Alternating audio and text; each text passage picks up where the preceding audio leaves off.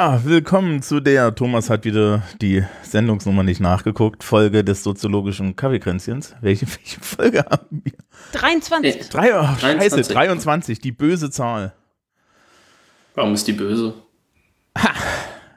Kennst du das, kennst du das nicht? Das ist die Zahl des, äh, äh, der ähm, Illuminaten in, Oh. in der Illuminatus-Trilogie von äh, Robert Anton Wilson. Ja, genau. So, und ihr habt ihn schon gehört, da ist der Christoph und da ist die, Ja, hallo zusammen. und die Jennifer Hallo. und wir sind wieder da. Hallo. Ja, willkommen. Äh, wir fangen, glaube ich, gleich mit Getränken an, gell? Oh ja. Ajo. Genau. Wer möchte denn? Ich, ich, ich. Ich habe was Neues. Okay, du hast was Neues. Yay. Mhm. Also ich habe diesmal Trinken und Essen, beziehungsweise mein Essen habe ich gerade aufgemampft. Schon. Ich hatte nämlich so einen Alpro-Pudding. Kennt ihr die? Diese dunkle Schokolade Soja-Puddings im Viererpack? Ja, habe ich ein paar Jahre jetzt schon nicht gegessen. Fand ich irgendwann mal ziemlich penetrant nach Soja schmeckend. Ich weiß nicht, ob das immer noch so ist. Ich, ich würde jetzt sagen gar nicht, aber trau Mhm. mir nicht, weil ich trinke Sojamilch, ich esse jeden Tag Sojafleisch. ich bin da einfach nicht zu fragen. Und ich habe einen neuen Tee. Und Oh. We- wenn ihr jetzt gleich den, den Namen hört, werdet ihr nicht denken, dass ich den so geil finde. Das ist nämlich von dieser Rossmann Eigenmarke Apfel, Dattel, Feige. Oh, Mm, der ist ganz gut. Ja, wer mich kennt, würde aber denken, Jennifer wird kotzen, weil ich mag weder Feigen, also getrocknet, noch Datteln. Datteln finde ich tatsächlich super widerlich. Und dieser Tee schmeckt total gut. Das ist anscheinend die Und- Maßlich nicht Ich- sonderlich stark nach Feige und Dattel. Richtig. es schmeckt anders, als der Name vermuten lässt. Und ich gehe tatsächlich jetzt gerade schon durch die zweite Packung. Was hat dich in the first place dazu bewogen, be be bewogen ihn zu kaufen? Äh, zwei, zwei Sachen. Ich suchte einen Früchtetee, der nicht so sauer ist. Ja. Und gleichzeitig gab es bei Rossmann, ich habe diese komische App von denen. Mhm. Und mit der App bekam ich 20% auf alle Tees. Und da war ich natürlich bei so einem durchschnittlichen Hausmarkentee und 20% etwas experimentierfreudiger als sonst. Die andere Packung, die ich mitgenommen hatte, war Himbeer-Vanille.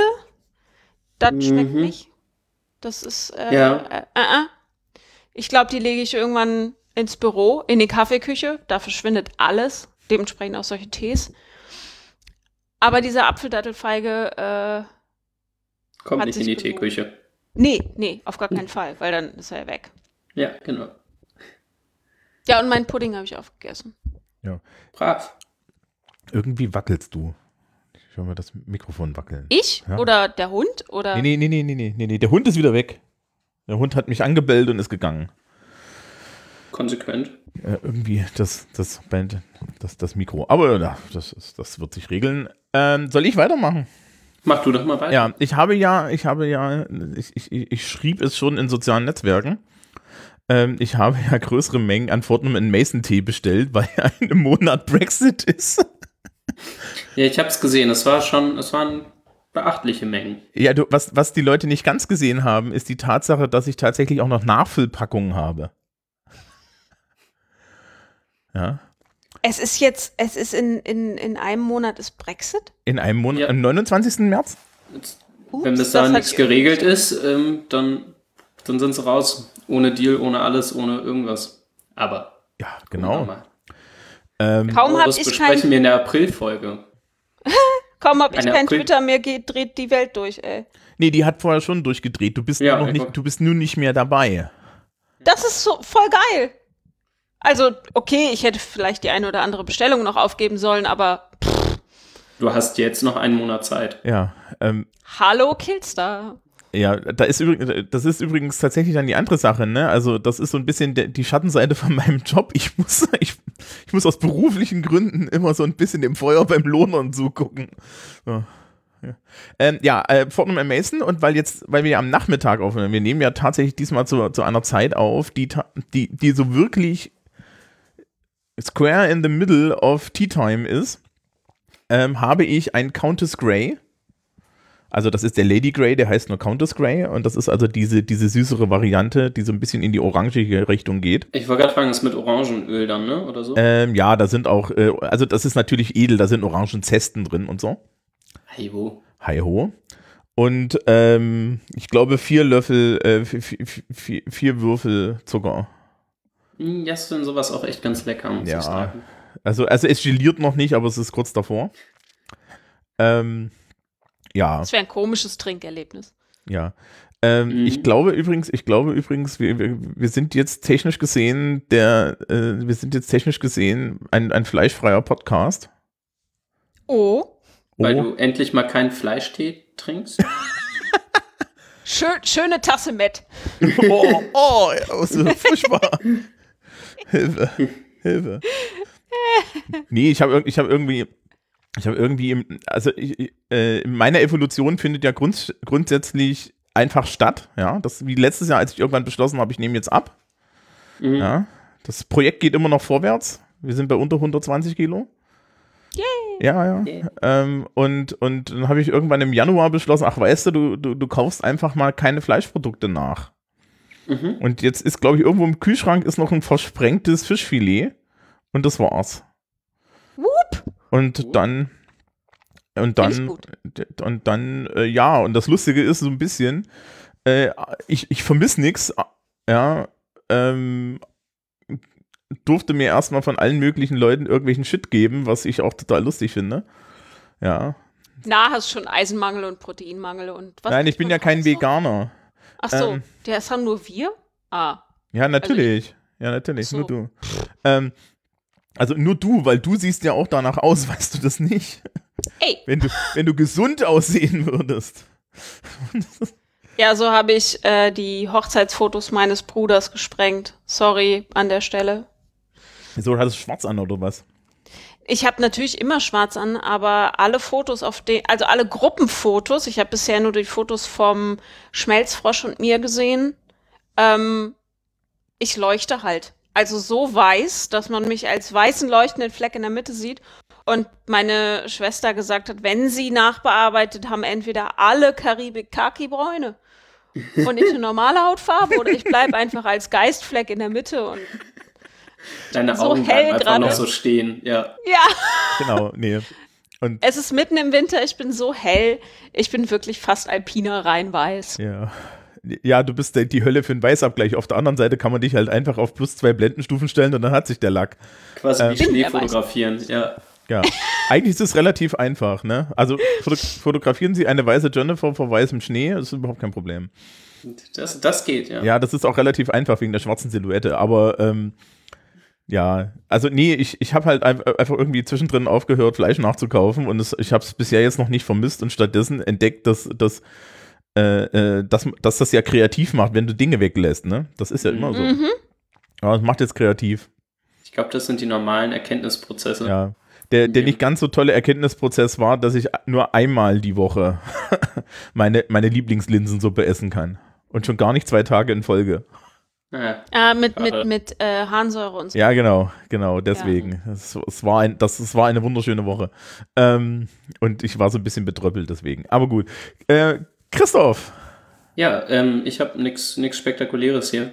Ähm, momentan verzichte ich nämlich auf so gesüßte und salzige Snacks und so, also so ein bisschen Zucker aus der Ernährung streichen und halt, ja, in dem Zuge auch salzige Sachen, ähm, zumindest übermäßig. Und drum liegt hier, ich war clever, ähm, aus dem Kühlschrank kurz vor dem Podcast habe ich hier, ihr wisst das ja schon, aber die HörerInnen noch nicht, habe ich mir zwei Möhren genommen und mal gucken, wenn ihr lange Redebeiträge habt, dann stelle ich mich auf Mute und kann meine Möhre knabbern wenn ich hier viel Redeanteil gleich habe, dann bleibt die halt hier liegen. Ähm, und dazu habe ich äh, den, den ähm, schon mehrfach empfohlenen Alnatura Sencha ähm, mit Thermoskanne anbei, weil jetzt in, in neuer Wohnsituation, die ich habe, habe ich alle meine Sachen, die ich so gerne benutze und unter anderem meine Thermoskanne an einem Wohnort. Ich habe nur noch einen Wohnort. Das ist ähm, das erste Mal seit Ewig. se- sechseinhalb Jahren oder so. Mhm. Ähm, ja, und das heißt, ich habe eine ganze Teekanne bei mir. Ist mega cool, nicht nur eine Tasse. Und- ähm, ja, und halt Grüntee. Und du wohnst partnerschaftlich, oder? Ich wohne partnerschaftlich, Ja. sehr, sehr richtig. Jetzt so dauerhaft äh, sieben Minuten Luftlinie von Jennifer mit dem Fahrrad entfernt. Ach Ja. Gott. Yeah. Ihr, Wa ihr seid warum eigentlich eine snackst du Kommune. nicht? Hm? Wer ist eine Ähm, Kommune? ihr seid fast eine Kommune. Ist sieben Minuten, das ist fast, fast nebendran, das kann man noch in Latschen gehen. Ja, Äh, weil einfach so, äh, so generell, du weißt das ja besser als ich, so Industrie-Snacks und vor allen Dingen halt auch so Industriezucker und so ist ja einfach nicht so prickelnd. Also deswegen äh, ist, der, ist das einfach raus, ähm, um mal wieder ich krieg auch bei zu- dem, bei dem Wort Industriezucker krieg ich Augenbraue. Ja, verstehe ich gut. Nee, also ich ersetze es nicht durch Agavendicksaft. Und auch keine Datteln. Ach, du meinst anderen Industriezucker? Und ich, ja, genau, ich schiebe mir auch keine Datteln rein und so. Nee, nee, also genau, einfach Zucker und äh, übermäßig. Also ich esse schon echt relativ viel Salz auch und so. Da einfach mal wieder ähm, das ein bisschen. Aber du machst doch jetzt auch, also äh, du hast doch jetzt auch nochmal einen neuen ausdauerorientierten Sport angefangen, oder? Fange ich heute an. Dann ist dein Salzbedarf ja irgendwo Ja, zwischen genau, also 5 da bin und ich da- 20 Gramm. Da bin ich ja, da bin ich gar nicht sklavisch, aber das hat auf jeden Fall in Konsequenz so. erstmal dazu geführt, dass hier Möhren liegen. Genau, Zucker ist relativ konsequent gerade gestrichen. Ähm, ja. ja. Ich wollte Oh, fragen, das- aber das, das- ist, nicht, ist, ist nicht christlich motiviert. Ist nicht christlich motiviert. Ich habe das die letzten Jahre tatsächlich an die Fastenzeit mal immer wieder gekoppelt. Ähm, aber auch nur, weil, weil, weiß ich gar also einfach so, ohne weiteres. Und genau, jetzt gerade ist ja eh, äh, also bestimmt ist irgendwo auf der Welt auch Fastenzeit, aber hier bei uns äh, ja eher weniger, von daher ist das gerade einfach so und ja, hat auch keinen festen Zeitraum oder so. Mal gucken. Zu der Dattelsache muss ich euch von einem Highlight berichten. Ich habe letztens in den Untiefen des Internets tatsächlich den Tipp gelesen, dass wenn man sich zuckerfrei ernähren möchte und man möchte immer äh, nicht immer Datteln einzeln einweichen für den Kuchen und so, dass man äh, im in diesen super High, alle Veganer haben sie Mixer-Dings, äh, eingeweichte Datteln einfach püriert und das Ganze in ein Glas füllt und das dann ganz normal wie Sirup benutzt. Und ich war völlig hin und weg. Und dann tut man halt so 250 Milliliter gepürierte Datteln in den Scheißkuchen. Aber da ja, ist doch das ist viel ganz Zucker was drin, wie wenn anderes. ich den reinkippe. Ich meine, Zucker ist Zucker, ne? Also, Wow. Ja, Zucker ist Zucker, tatsächlich. Wer sich Hey. zuckerarm ernähren will, sollte auch keine Bananen essen, Leute. Ja. Äh, liebe, liebe Freaks da draußen, ich gebe euch den Tipp jetzt trotzdem, wenn ihr euch keinen Highspeed-Blender für 1000 Euro oder so kaufen wollt und trotzdem denkt, Dattelpüree ist das einzig wahre. Ich habe gestern äh, Mie-Nudeln im, äh, wie heißen denn solche Lebensmittelmärkte, so international, so ähm, bisschen alles, was nicht, äh, was nicht äh, irgendwie Mitteleuropa kulinarisch zuzuordnen ist, verkaufen die in diesen Läden. Ähm, und da gibt es unter anderem Dattelpaste, 500 Gramm oder so für 2 Euro. Ähm, Würde ich mir, glaube ich, eher kaufen, bevor ich mir einen Highspeed-Blender kaufe. Aber ich glaube, solche Leute legen dann Wert auf Bio und nicht aus China und keine Ahnung was und dann könnte es schon wieder alles schwierig werden. ähm, jetzt nur kurz, jetzt, jetzt nur kurz, ich habe den Witz richtig verstanden, dass sie alle Datteln essen mit der, mit, unter der Idee, dass da kein Zucker drin sei, oder was? Ja, nur Industriezucker ist böse, weil der ist ja verarbeitet und alle Fertigprodukte sind böse, Mhm. weil die sind verarbeitet und die sind Mhm. schlecht für unseren Körper. Hm, hm. Und Zucker aus Früchten ist vollkommen in Ordnung, egal wie viel man davon nimmt. Das heißt also Rosinen, äh, Trockenobst generell, äh, Datteln insbesondere, weil die sind natürlich, also Datteln bestehen eigentlich nur aus Zucker und ein bisschen Matsche und im Kern, äh, als gesunde Alternative zu Zuckersnacks. Also Leute, wenn, wenn ihr wirklich denkt, Zucker sei ein Problem, bevor ihr drei Datteln isst, könnt ihr ihren Snickers essen. Ach das ist Gott. weniger Zucker. Ich sehe unsere Hörerzahlen wieder einbrechen, aber ähm, Jennifer sehr verscheucht mit ihrem, ey, Zucker ist Zucker, verdammt. äh, naja, also ich, ich, soweit ich weiß, gibt es Glucose und Fructose und also irgendwas davon wird es bestehen. Also, ne, sonst ist es nicht süß.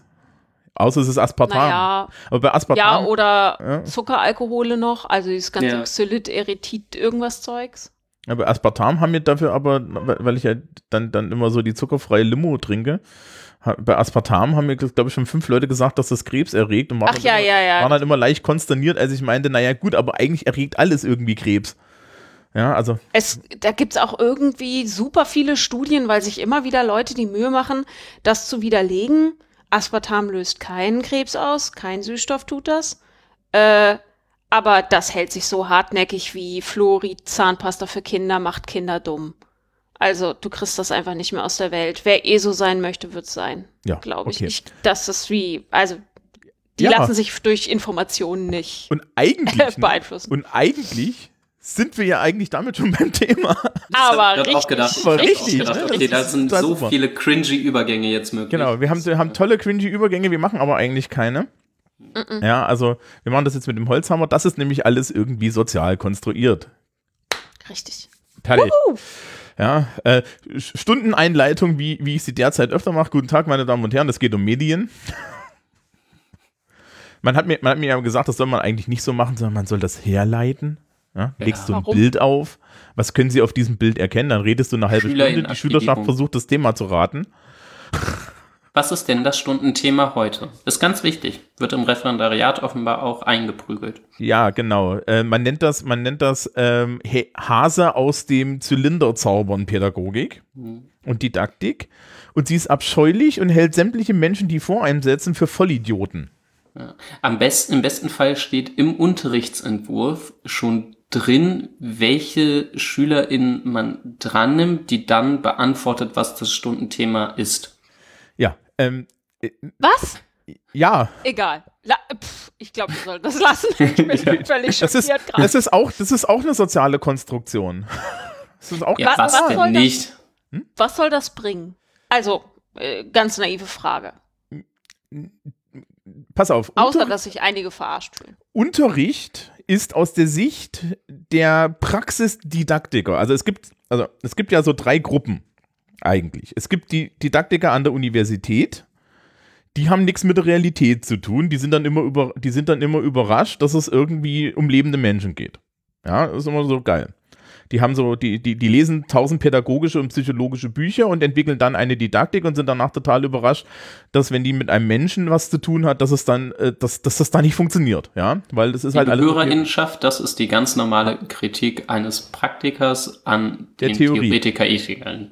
Das ist Das wird man immer so finden. Das ist immer so, genau. Ri- ri- Richtig, also ich habe da ja auch nicht so das Problem mit, weil ich die theoretische, also ich, es gibt doch theoretische Didaktik, die funktioniert, also so ist das ja nicht. Ja.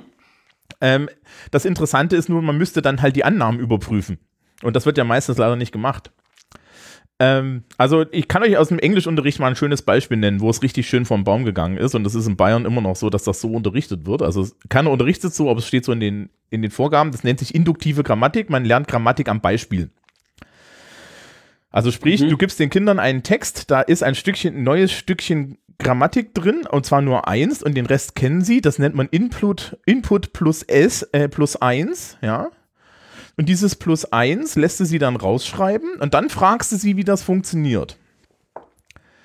Das fun ja, entdeckendes Lernen mit Sprache. Das Problem ist natürlich, Sprache ist sozial, sozial rein, reine soziales äh, Ding, ja. Also so, so, wir haben uns verabredet, dass bestimmte Geräusche bestimmte Bedeutungen haben.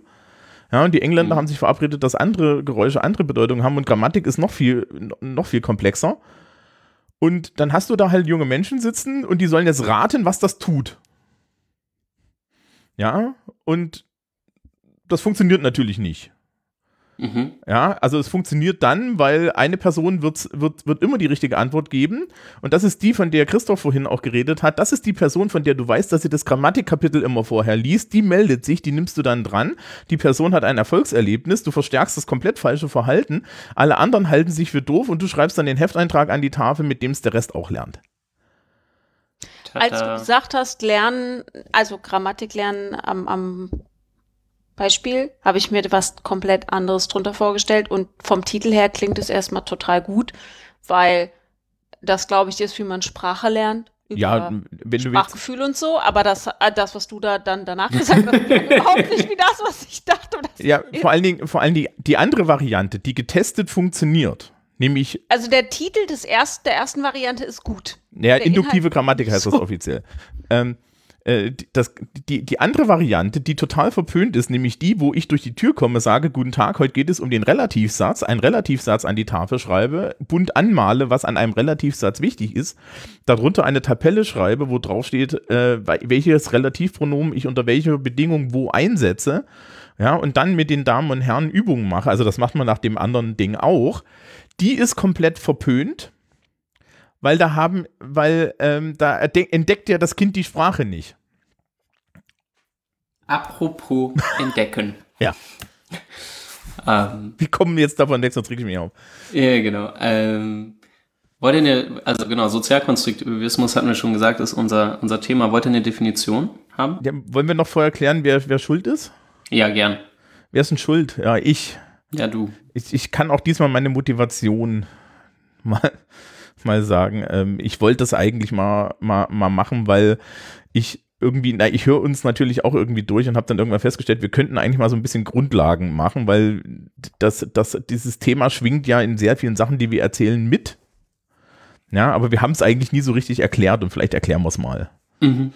Also ich, ich bin heute furchtbar didaktisch und pädagogisch sozusagen in, im Ansatz. Oh. Ja. Ja, traut mir gar nicht zu. Ach, geht, ne?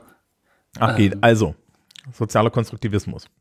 Ja, ähm, genau. Ich habe heute ähm, mal geguckt, welche Bücher ich so im Schrank habe und geguckt, wer welche davon im Stichwortverzeichnis hinten Konstruktivismus oder Sozialkonstruktivismus drin hatten. Und Und mein Lieblingstheoretiker, dazu gibt es ein Glossar, zu, ein Glossar zu Niklas Luhmanns Theorie sozialer Systeme, geschrieben von drei ItalienerInnen, äh, Claudio Baraldi, Giancarlo Corsi und Elena Esposito und abgenickt äh, in, in den späten Lebensjahren vom Meister selbst, so man ähm, hört. Also die haben so ein kleine, ja, so ein paar Stichworte zusammengeschrieben zu Luhmanns Theorie und ein Stichwort ist eben auch Konstruktivismus. Und ähm, die schreiben dazu, dass ähm, ja, mit Konstruktivismus wird eine ziemlich heterogene Menge theoretischer Ansätze bezeichnet, die äh, verschiedenen disziplinären Bereichen entstammen. Biologie, Neurophysiologie, Kybernetik, Psychologie, etc. Ähm, sie teilen die Annahme, dass Erkenntnis nicht auf einer Korrespondenz mit der externen Wirklichkeit beruht, sondern immer nur auf Konstruktion eines Beobachters. Erkenntnis ist die Entdeckung der Wirklichkeit, nicht im Sinne einer progressiven Enthüllung vorab existierender Objek Objekte, sondern im Sinne der Erfindung externer Daten. Genau. Das ist äh, ganz schön, also das Buch ist ganz schön dicht geschrieben, äh, das merkt man hier auch. Ja. ja, aber da, das ist so eine Definition, damit kann man, glaube ich, mal anfangen. Ja, bevor wir weitermachen, kurz nur. Äh, liebes Publikum, könnt ihr bitte den Christoph dazu Pressgang, dass er einen Podcast macht, wo er so Zeug vorliest? Kann ich machen, Oh dann ja. muss ich mich Oh ja, besser äh, vorbereiten. du hast so einen schönen Duktus. Den werde ich nie hinkriegen. Na gut. Ich bin immer so laffrig. Ja, also ich kenne. Aber da kriegt man Copyright-Probleme irgendwann. es kommt, muss nur alt genug sein. Ja gut, das stimmt. Ähm, der muss halt nur aufpassen, dass der Duktus nicht so ist, dass du dann dem Einschlafen-Podcast Konkurrenz machst. Aber ähm, also Konstruktivismus sagt irgendwie, wir können Realität gar nicht begreifen. Ne? Der radikale Konstruktivismus, ähm, das ist hier Maturana, ne? Ist das Maturana? Ja, genau, das ist einer der Ne, das waren so die ersten. Die, Gründerväter. Ja, genau. Ähm, ich kenne das auch noch hier von Heinz von Förster. Genau, Heinz von Förster kann ich persönlich, ähm, ich warte gerade seit, seit Mitte Januar auf ein Buch, damit das endlich mal geliefert wird. Ähm, Habe ich, hab ich auch ein bisschen was von gelesen, kann ich auch nur empfehlen. Der macht echt Spaß zu lesen. Das ist so ein, ein ganz irrer Physikermensch gewesen. Ein, ein Ja. Wiener, glaube ich, ne? Kybernetiker auch noch. Ja, Ähm, genau. Ich werde mal in die Shownotes tun. Es gibt ein schönes, schönen Interviewband. Also das ist so als Interview ähm, geführt worden und dann aufgeschrieben von ihm mit ähm, diesem einen Medienwissenschaftler, ach, dem Perksen, genau. Und das ist Mhm. total super, weil da sitzt dann der alte Heinz von Förster da und fasst nochmal alles zusammen. Das muss ich noch das raus, ist cool. raussuchen, das steht hier im Schrank und da kann man dann das wirklich sagen. Also der hat einen meiner Lieblingssätze gesagt, nämlich Test, Test, Tests. Ja, das erkläre ich in der Schule auch immer gerne den Schülerinnen und Schülern. Das Fachabitur testet nur eine Sache, nämlich wie gut sie ein Fachabitur ausfüllen können. Machen sich keine Mhm. Illusionen darüber, dass sie das später im Leben nochmal brauchen. Ähm, ganz kurz, wenn wir eh schon bei von Förster sind, ich würde auch noch kurz eine, eine Buchempfehlung aussprechen. Und ähm, zwar äh, habe ich mir mittlerweile ja zusammengekauft die Shortcuts-Reihe von 2001, leider nur noch gebraucht erhältlich. Habe dieses Jahr eben auch gelesen ähm, die das Shortcuts-Buch ähm, von zu Heinz von Förster, wo eben ausgewählte Texte von ihm versammelt sind. Ähm, ja, genau. Und auch einfach ganz spannend und auch Interviews und Tonbandkorrespondenzen und so ist auch echt, echt gut und gebraucht noch zu kriegen. Jo. Chris, Jennifer wollte was sagen. Ja, genau. Ich habe tatsächlich mit Sozialkonstruktivismus angefangen äh, am Ursprung. Und tatsächlich war es das erste Buch, was ich darüber gelesen habe. Das war Mhm. nämlich tatsächlich von Berger und Luckmann äh, The Social Construction of Reality. Also ich habe es erst auf Englisch gelesen und ich habe es später dann äh, vor anderthalb Jahren äh, auf Deutsch für die Dis benutzt, damit ich aus der deutschen Ausgabe zitieren kann. Das ist von 66, meine ich. Ganz kurz, deutscher Titel ist die gesellschaftliche Konstruktion der Wirklichkeit. Ja, für die, genau. die nicht fließend Englisch sprechen. Ähm, Untertitel eine Theorie der Wissenssoziologie. alles genau. in den Show Notes. Kann ich das da gleich mal. Also, äh, und ich weiß nicht, ob ich danach irgendwie noch mal. Also ich benutze das in meiner Dis auch. Mhm. Du hast es gelesen und warst gar nicht mehr, warst gar nicht so, so angetan danach. Habe ich das richtig im Kopf? Also ich erinnere mich, dass du es eben neulich quasi gelesen hast und danach so meinst, "Pff, da steht ja gar nicht so viel Naja, wenn man, drin. naja, es ist von 66 und, Ja. äh, und wenn man, ich habe das ja benutzt in der Dissertation, um mein theoretisches Fundament abzupuffern, nach unten. Und ich komme ja quasi von den NachfolgerInnen. Also äh, Gender Studies. Was sind Gender Studies? Was sind Geschlechterrollen, wenn nicht eine soziale Konstruktion? Also ich habe mir quasi angeguckt, wo es herkommt, was ich heute denke und weiß.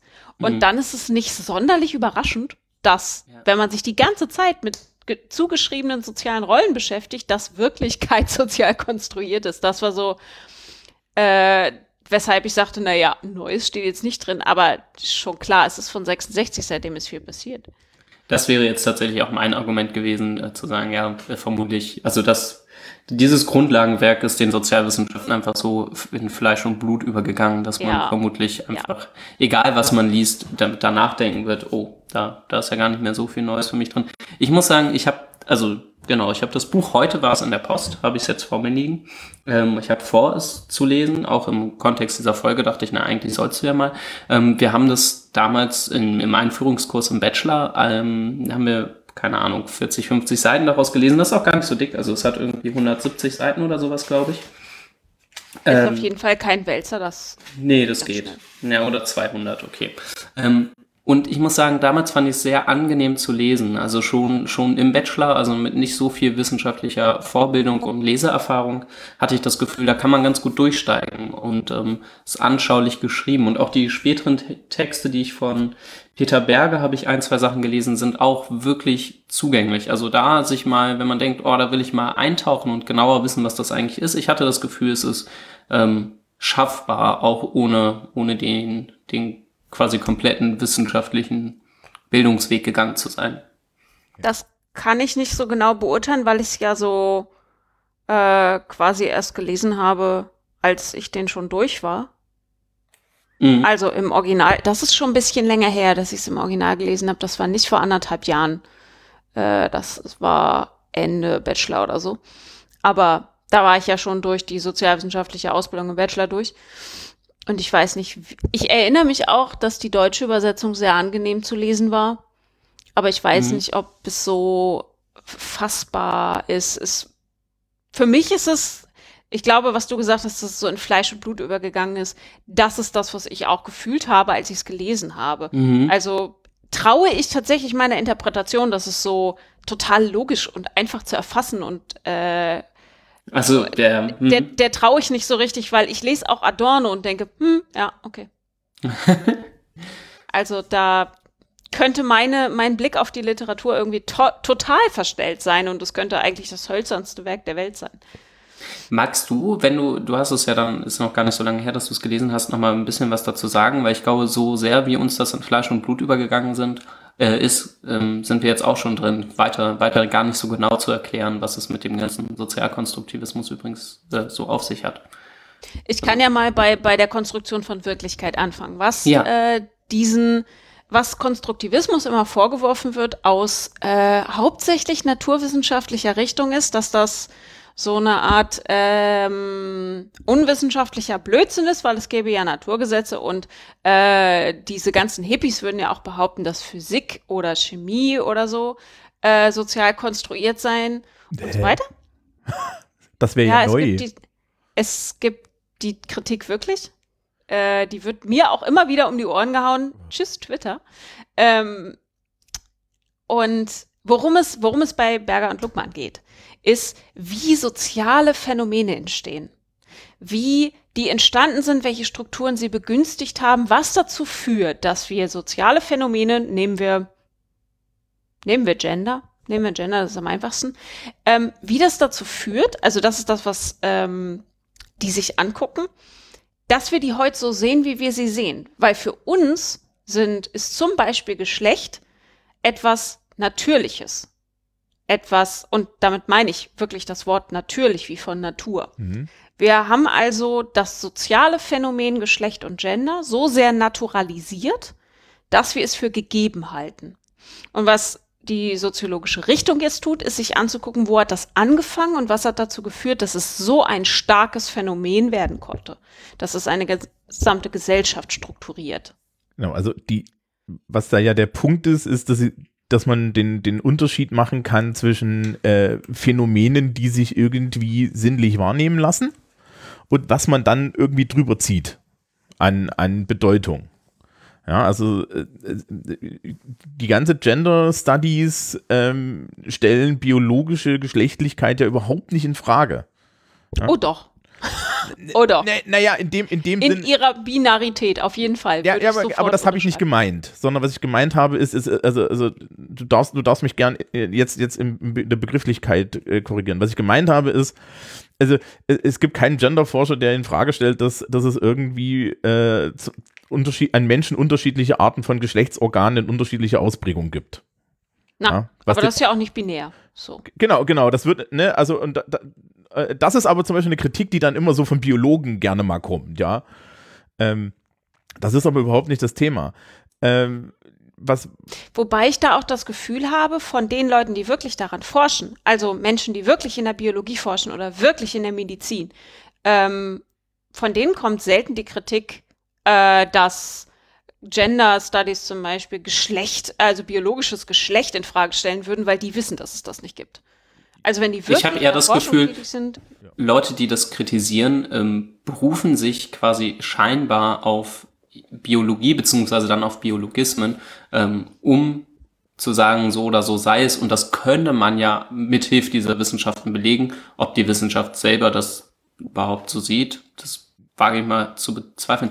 Eine Sache würde ich zu deinem Konstruktivismusbegriff ganz gerne ergänzen. Du hast ja gesagt, ähm, beim, bei Gender, dass man das quasi für gegeben nimmt, dass Geschlecht so ist, wie es ist. Ich würde tatsächlich sagen, also in meinem Verständnis von Konstruktivismus, ähm, dass Geschlecht auch tendenziell erstmal so gegeben ist tatsächlich. Also dass Konstruktionen eine Wirklichkeit herstellen, die de facto dann auch wirklich so existiert. Nur kann man eben mit dem Blickwinkel des äh, Sozialkonstruktivismus nachvollziehen, dekonstruieren, ähm, wie es zu diesen Konstruktionen kommt. Und dann kann man in einem weiteren Schritt ähm, Werturteile darüber fällen, ob das denn jetzt so prickelnd ist, ob man es anders konstruieren könnte und so weiter. Aber ähm, SozialkonstruktivistInnen, so wie ich es verstehe, sagen eben nicht, dass es keine Wirklichkeit oder so gibt, die irgendwie erfassbar ist. Nein. Ähm, genau, das wird ja häufig, glaube ich, auch missverstanden, dass man so, Ja, das ja, dann gibt's ja gar nichts Wirkliches mehr. Nee, Konstruktionen sind sehr, sehr, sehr real. Ähm, aber Sie sind so real, ähm, da gibt es ein schönes Beispiel für, nämlich Körper. Ähm, Mhm. Soziale Konstruktionen sind so stark und so real, dass sie Körper verformen. Hm. Äh, ich glaube, das Beispiel habe ich schon mal gebracht. Ich weiß aber nicht mehr, in welcher Folge das war. Da ging es um die Taillen von Frauen in den 50er Jahren. Die waren nämlich schmaler. das war die Schönheitsfolge wahrscheinlich. Ja, wahrscheinlich. Nicht, weil äh, sie dünner waren, sondern weil das noch zu einer Zeit war, wo junge Mädchen mit 12, 13 Jahren in, äh, angefangen haben, Korsetts zu tragen und sich dadurch die Körper verformen. Oder anderes Beispiel, wenn man sich, das ist, das kommt auch aus der feministischen Archäologie. Ähm, es gibt tatsächlich eine feministische Archäologie aus guten Gründen das ähm, die, sich, die sich angeguckt haben anhand der Knochenstrukturen, wie Frauen gebaut waren. Und normale durchschnittliche Landarbeiterinnen äh, von vor ein paar hundert Jahren hatten so ungefähr die Oberschenkel von so einer Olympiaruderin heute. Also ihr könnt euch vorstellen, was das für Baumstämme sind. Mhm. Dass heute ähm, Weiblichkeit und Männlichkeit häufig komplett äh, konträr dargestellt wird und Frauen eher ähm, muskelarm sind, hat nichts mit ihren äh, körperlichen Voraussetzungen zu tun oder mit Hormonwerten oder sonst irgendwas. Aber die, die soziale Konstruktion davon, wie Frauen sich verhalten sollen und was für Tätigkeiten Frauen machen und was ihnen zuzutrauen ist, zum Beispiel, dass sie angeblich schwächer seien als Männer, ähm, führt dazu, dass ihre Körper sich nicht so entwickeln, wie sie könnten. Ja. Und dann ist die soziale Konstruktion so real, dass sie den Körper verändert. Und zwar nicht, äh, das passiert einem mehr oder weniger. Also es ist nicht so, als hätte sich jede äh, weiblich gelesene Person dazu entschieden, dass sie jetzt weniger Muskeln hat. So. Sondern die soziale Konstruktion ist so stark, dass wir das gar nicht merken. Sondern die Körper sind so. Genau. Und das Geile ist, dass das dann ja wieder dazu führt, dass sich diese Konstruktion stützt, weil ich habe ja die Wahrnehmung von der Welt, dass das, Mhm. dass das so ist. Ähm, das, äh, um, weil weil Christoph vorhin schon sagte, dass mit dem Zugang zur Realität, der radikale Konstruktivismus, der ja so die ganz große Basis dieser ganzen Sache ist, ne? das ist so diese Psychologenidee von der, von der Erkenntnis, der hat ja diese Idee der Viabilität. Also nicht, ob ihr das, das kennt ihr bestimmt. Ja. Wir ja, aber die uns Okay, hören. die Zuhörer nicht. Ja. Ähm, viabel ist im Endeffekt einfach nur die, äh, wenn ich ein Konstrukt in meinem Kopf habe, ist es viabel, wenn ich es an der, äh, äh, wenn es an der Realität äh, oder wenn es an der Realität irgendwie überprüfbar ist, also mein Sinnes äh, eindrücken. Also was weiß ich, ich kann so ein, ich kann ein Konstrukt haben, ähm, es gibt da draußen irgendwo, äh, weiß ich nicht, das unsichtbare rosa Einhorn und das Mhm. ist nicht viabel erstmal, weil ich kann das nicht überprüfen. Ja, aber ich kann aber jetzt hier, ich habe hier so meinen Schreibtisch. Ja, und wenn ich das Konstrukt habe, dass dieser Schreibtisch durchlässig ist und ich mit der Hand auf diesen Tisch drücke, ja, dann ist das Konstrukt, mein Tisch ist durchlässig nicht viabel. Ja, und das Problem ist aber, dass wir mit den ganzen sozialen Konstruktionen, die wir haben, die sind alle automatisch nicht viabel, aber für uns trotzdem 100% real. Und ich, das, Ja. das kennen wir auch aus der Sprachwissenschaft. Also es gibt halt einfach mal im, in, in, in der menschlichen Sprache einen riesengroßen Satz von Wörtern, die re referenzieren zu Gegenständen. Das ist hier ähm, Saussure, Langue und Parole, ne? Und ähm, signifier und signi signi signifikant ist es. Also Mhm. sprich, du, ähm, ich mache immer das, ich mache in der Schule manchmal das Spiel, wenn, wenn wir drüber reden, dass ich sage, okay, da draußen steht, vielleicht steht bei euch auch draußen, ja, ich weiß, dass bei Jennifer das nicht draußen steht, aber ähm, äh, ihr kennt diese, diese großen Dinger mit diesen grünen Blättern oben, ne? Ja. Wie heißen die auf Deutsch? Baum. Oh. Baum. Wie heißen die auf Englisch? Tree. Richtig. Kann mir jetzt jemand sagen, was das ist? Kommt auf die Sprache drauf an. Ja. Das heißt also, es ist schon mal sozial konstruiert äh, und es ist sprachlich konstruiert, über was wir reden können. Und ähm, das geht dann natürlich, ist natürlich noch viel, viel krasser, wenn wir dann über sowas reden wie äh, Gerechtigkeit oder Liebe oder sonst was. Ne? Also Liebe ist ja so, so ein schönes Beispiel. Das, das kannst du halt herbeisagen, aber nur weil du das herbeisagst, heißt das nicht, dass die, die nächste Person auch nur irgendeinen Teil deiner Vorstellung davon teilt, was du da sagst. Ja. Ja. Es gibt Und übrigens generell, gerade bei Liebe finde ich, ist das sehr anschaulich. Da hat Luhmann witzigerweise auch zugesagt, ähm, dass äh, Liebe insofern quasi ein, ist ein ganz spannendes Konstrukt, weil er sagt, ähm, erst kommen die Gefühle, also erst hat man irgendwelche Gefühle gegenüber anderen Menschen und erst danach kommt die Benennung dieser Gefühle und die Konstruktion dieser Gefühle als Liebe. Und ähm, quasi im Alltag wird es ja gegensätzlich konstruiert. Man ist ja quasi, oder beziehungsweise da geht es komplett miteinander einher. Man verliebt sich, man ist verliebt und damit kommen die Gefühle, die eben so und so sind. Und er sagt, nee, so, so rum läuft das gar nicht. Aber Jennifer, ich Ähm, bin dir ins Wort gefallen. Das ist okay. Ich habe gestern einen Podcast gehört, den kennt ihr bestimmt auch, der ist super. Äh, Feminist Killjoys. Ist ein amerikanischer Podcast von zwei ähm, Dozentinnen an Community College. Ähm, und ich habe den eigentlich angefangen, weil ich über, die hatten so eine Folge, die äh, verrückten Frauen der 90er oder so. Und dieses Ist Mal das auf Frisuren bezogen oder auf was anderes? Nee, um, um das Narrativ der, ähm, der Irren in den 90er Jahren. Ja. Es ist auch ein, ein, ein Konstrukt, aber ich wollte auf was anderes hinaus. Und zwar ging es diese Folge um äh, psychische Gesundheit und Smartphones. Und sie haben da eine Studie vorgestellt. Und wie sehr so eine Konstruktion, so eine soziale Konstruktion von Gesellschaft Ergebnisse in quantitativen Studien beeinflussen kann, ist mir dann gestern wirklich noch mal fast ins Gesicht gedrückt worden. Diese, Erzähl uns mehr. diese Studie beschäftigte sich mit der sogenannten Generation Z. Ich muss gerade mal nachgucken, äh, ab, ab wann die geboren sind. Ich glaube ab 2000 oder so. Ja, ja. Dieser Generationenbegriff ist ja sowieso irgendwie gen- genau. hart. Das sind ne? ja die hinter uns, weil wir sind ja Generation Y. Äh, wir können ja unsere Blogartikel, sofern sie noch existieren, dazu verlinken. Also Genau, Einer also ist wir- auf jeden Fall noch da. Wir sind alle Millennials, also ich zumindest bin ein Millennial. Ich halte mich Au, immer noch ja. zu alt dafür. Mir wurde aber mehrfach gesagt, ich sei einer. Okay, ich habe ein regenbogenfarbenes Septum-Piercing. Jedenfalls, diese Ja. Generation Z, äh, die hänge jetzt immer am Smartphone und äh, deswegen seien die alle depressiv, weil sie auch keine Führerscheine machen, die werden nicht erwachsen und so weiter und so fort. Was nun daran so interessant war, in dieser Studie wurde die ganze Zeit von Jungen und Mädchen gesprochen. Die ganze Zeit.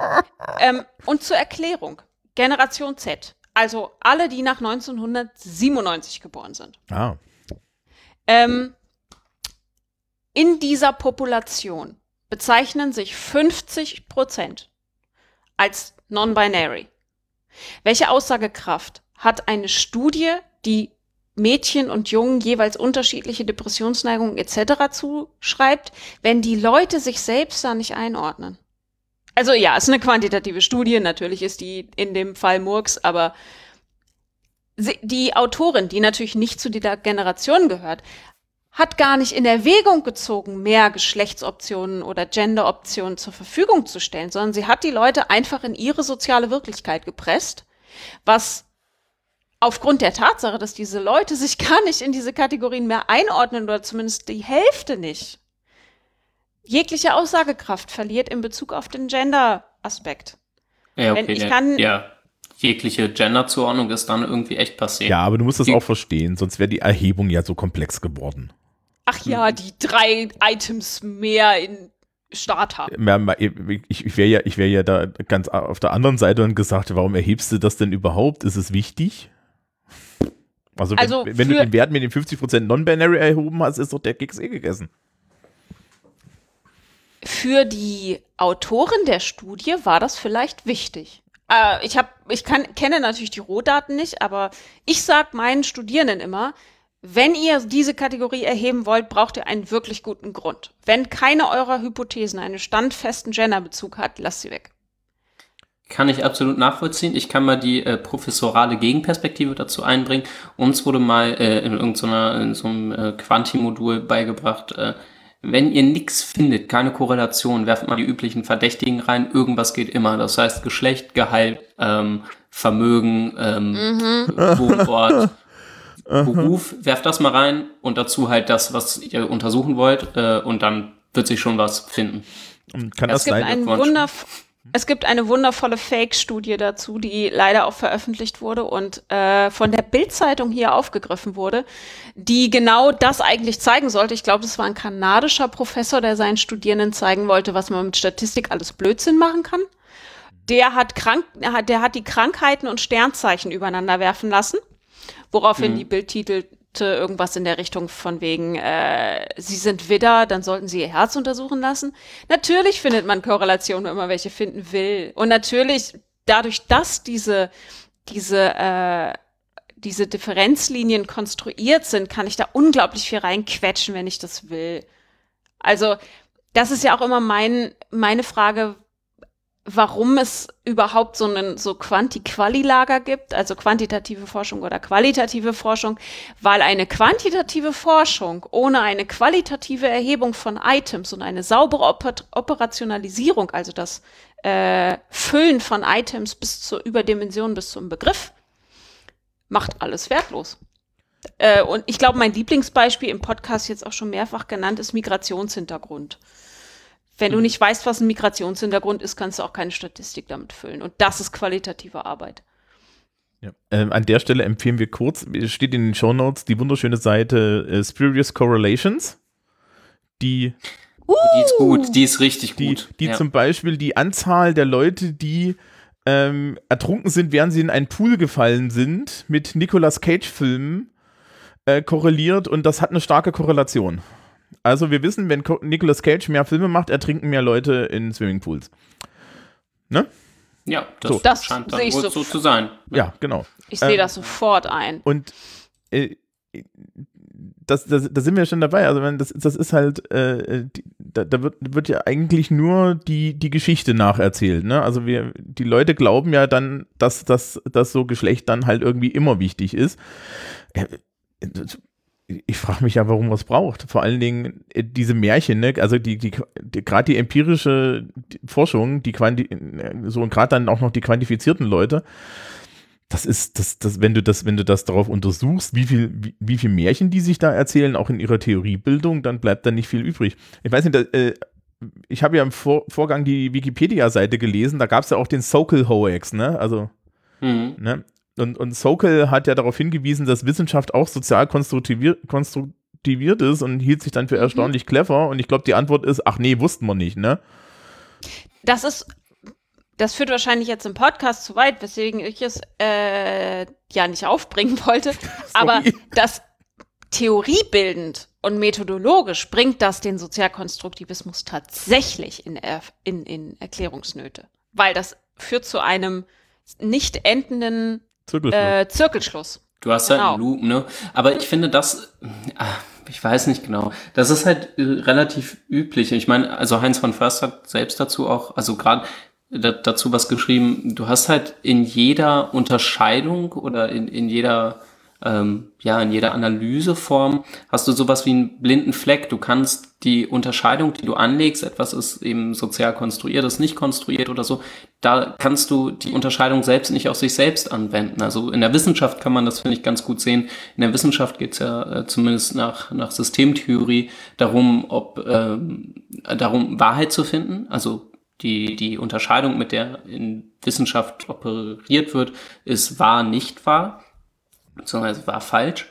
Ähm, die Unterscheidung selbst lässt sich aber nicht ähm, mit dem Begriffspaar beobachten. Also man kann nicht sagen, ob das, ob die Unterscheidung wahr, falsch selber wahr oder falsch ist. Dazu lässt sich einfach nichts sagen. Ähm, und das sind eben Tautologien und die wird man immer haben, wenn man irgendwas bis zum Exzess durch, durchexerziert quasi. Das war jetzt doppelt gemoppelt, aber wenn man das einfach, ja, bis in die Unendlichkeit durchspielt, ja, irgendwann läuft man da auf Grund, aber das hat man überall. Also das ist halt die Heisenbergsche unschärfe Relation der Sozialwissenschaften, sozusagen. Quasi. Ähm, ja. Und deswegen sind wir eine multiparadigmatische Wissenschaft. Liebe Göttinger Menschen. Uh, ist es, äh, äh, habe ich da jetzt was verpasst?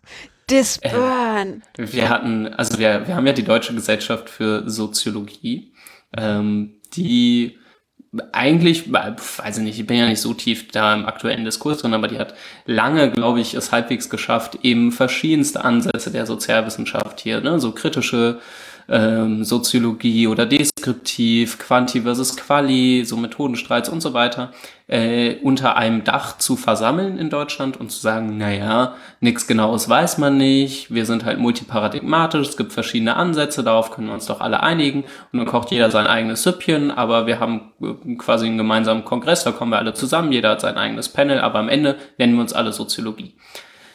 Ja, na gut, dann gab's jetzt irgendwie, äh, die hat sich, wann war das? Letztes Jahr, Genau, 2018? Letz- letztes Jahr. Habe Ja. hab ich gehört, da, da hat sich Genau, da gab es eine, eine Ausgründung, die Akademie für Soziologie, und ich glaube, die kommt, Ja. die hat ihren Sitz in Göttingen, ne? Ähm, Die hat äh, gesagt, nee, so geht das alles nicht. Wir müssen viel mit hier mehr Anlehnung an Naturwissenschaften und viel quantitativer und so und ihr mit euren Waschi, Quali-Leute und so, das geht auch so nicht. Gar keine richtige Wissenschaft. Ähm, die meinten, man müsste sich doch mal ausgründen und sei dann nicht vernünftig repräsentiert und so. Ja. Für die bin ich, glaube ich, das Urböse. Ich mache ja nicht nur Gender, Mhm. sondern ich mache auch noch kritische Diskursanalyse. Oh, das ist Äh, eh schon mal gar keine Wissenschaft. Das ist keine Wissenschaft, weil es ist Philosophie, weil Foucault. Äh, und es ist kritisch, also es ist eh bla bla. Und es ist beliebig. Ja, aber äh, da, da geht es dir doch noch gut. Ich meine, ich habe Literaturwissenschaft studiert. Ja, gut, mit euch haben wir ja schon mal gar nichts zu tun, ne? Ja, nee. Witzigerweise quantifiziere ich total viel, weil ich in meiner Arbeit ganz viel mit Worthäufigkeiten und Wortabständen und so weiter arbeite. Aber Ich kann das bestätigen. Ja, die, die, Liter, die Liter, es tut Ähm, mir so leid. ähm, naja, das Interessante mit den Wortabständen und so weiter ist, das findet sich dann bei den, bei den empirischen Sprachwissenschaftlern, findet sich das ja auch, ne? Die dann sagen, Ja, da habe ich es her. genau, ne? Die dann sagen, so, wir machen mal Korpuslinguistik, wir gucken mal, wie oft wird denn welches Wort verwendet und so. Und dann stellt man zum Beispiel fest, dass Angela Merkel die ganze Zeit wir sagt und nicht so ganz so klar ist, wen sie damit meint und solche Sachen. Das ist schon spannend. Ähm, Ja. Und die Literaturwissenschaft und die Literatur an sich hat ja schon seit, pff, also ich kenne Jonathan Swift, der hat schon den damals den Naturwissenschaftlern immer gesagt, ja Kinder, ne, also wenn ihr anfangt, naturwissenschaftliche Texte zu schreiben, dann sind die von Belletristik nur dadurch zu unterscheiden, dass ihr vorher sagt, in dem Stil geschriebener Text, der ist Wissenschaft, der ist ernster zu nehmen. Und ähm, das ist ja natürlich dann auch das große Problem immer.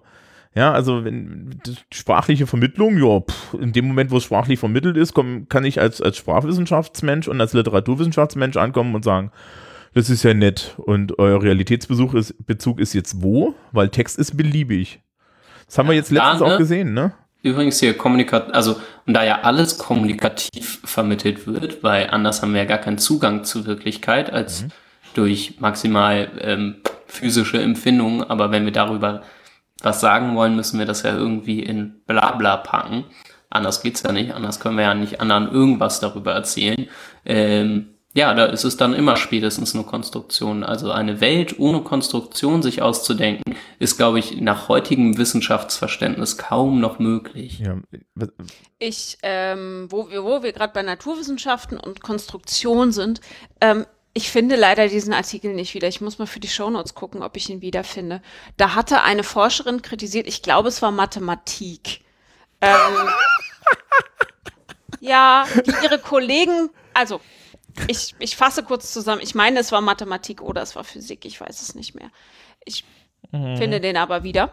Ähm, Inhalt ihrer Kritik war jedenfalls, dass sich die, ähm, die Forschungsrichtung selbst beschränkt mit der Maßgabe, dass Formeln schön sein müssten oder die Schönheit von Formeln. Die würde das Denken in der Disziplin so sehr einschränken, dass der Fortschritt gefährdet sei. Ähm, Und das ist, natürlich gibt es, egal welche Naturwissenschaft es jetzt war, ich finde den Artikel. Mathematiker. Welches?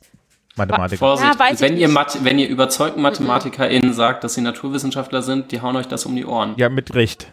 Mit, mit Recht auch, muss man, muss man ehrlich sagen, aber genau, das, äh, da muss man. Ja, ähm, und ich glaube, der Begriff, kann, müssen, weiß nicht, ähm, Jennifer, kann das sein, dass die von Eleganz geredet haben? Nee, schön, die, die Macht der Ästhetik, es ging um Schönheit. Okay. Und die, okay. Und Weil Eleganz ist ja in der Mathematik auch so ein Ding, ne? Und Eleganz Ja, also heißt immer möglichst kurz. schlicht und so. Ne, genau. Es ging um die Schönheit von, von mathematischen Formeln. Ich finde raus, in welchem Fachgebiet das war. Und ähm, natürlich schränkt das die Forschungsrichtung ein. Wenn, wenn die Formeln einer gewissen Ästhetik folgen müssen, schränken sie das Denken ein. Da, ihre Kritik war völlig nachvollziehbar, aber natürlich ist das etwas, was sich äh, nicht SoziologInnen, nicht, nicht Geistes- und GesellschaftswissenschaftlerInnen sehr ungern sagen lassen, dass ihre ähm, Forschung nicht objektiv ist. Ja. Denn das wird sie nicht, wenn ich sie anhand ihres Ergebnisses äh, beschränke. Nee, aber das wenn ich etwas nicht veröffentliche, weil es eine hässliche Formel ist. Ich fand den Artikel ganz gut, aber ich finde ihn wieder. Das klingt irgendwie ganz spannend. Also so ganz raus habe ich noch nicht, ähm, worum es äh, am Ende genau, genau geht, aber da freue ich mich drauf, den, den zu überfliegen oder zu lesen. Ähm, übrigens finde ich, ist das ein, also das ist äh, relativ früh im Studium eine der wichtigsten Sachen, die ich für mich aus irgendwie sozialkonstruktivistischen Ansätzen mitgenommen habe.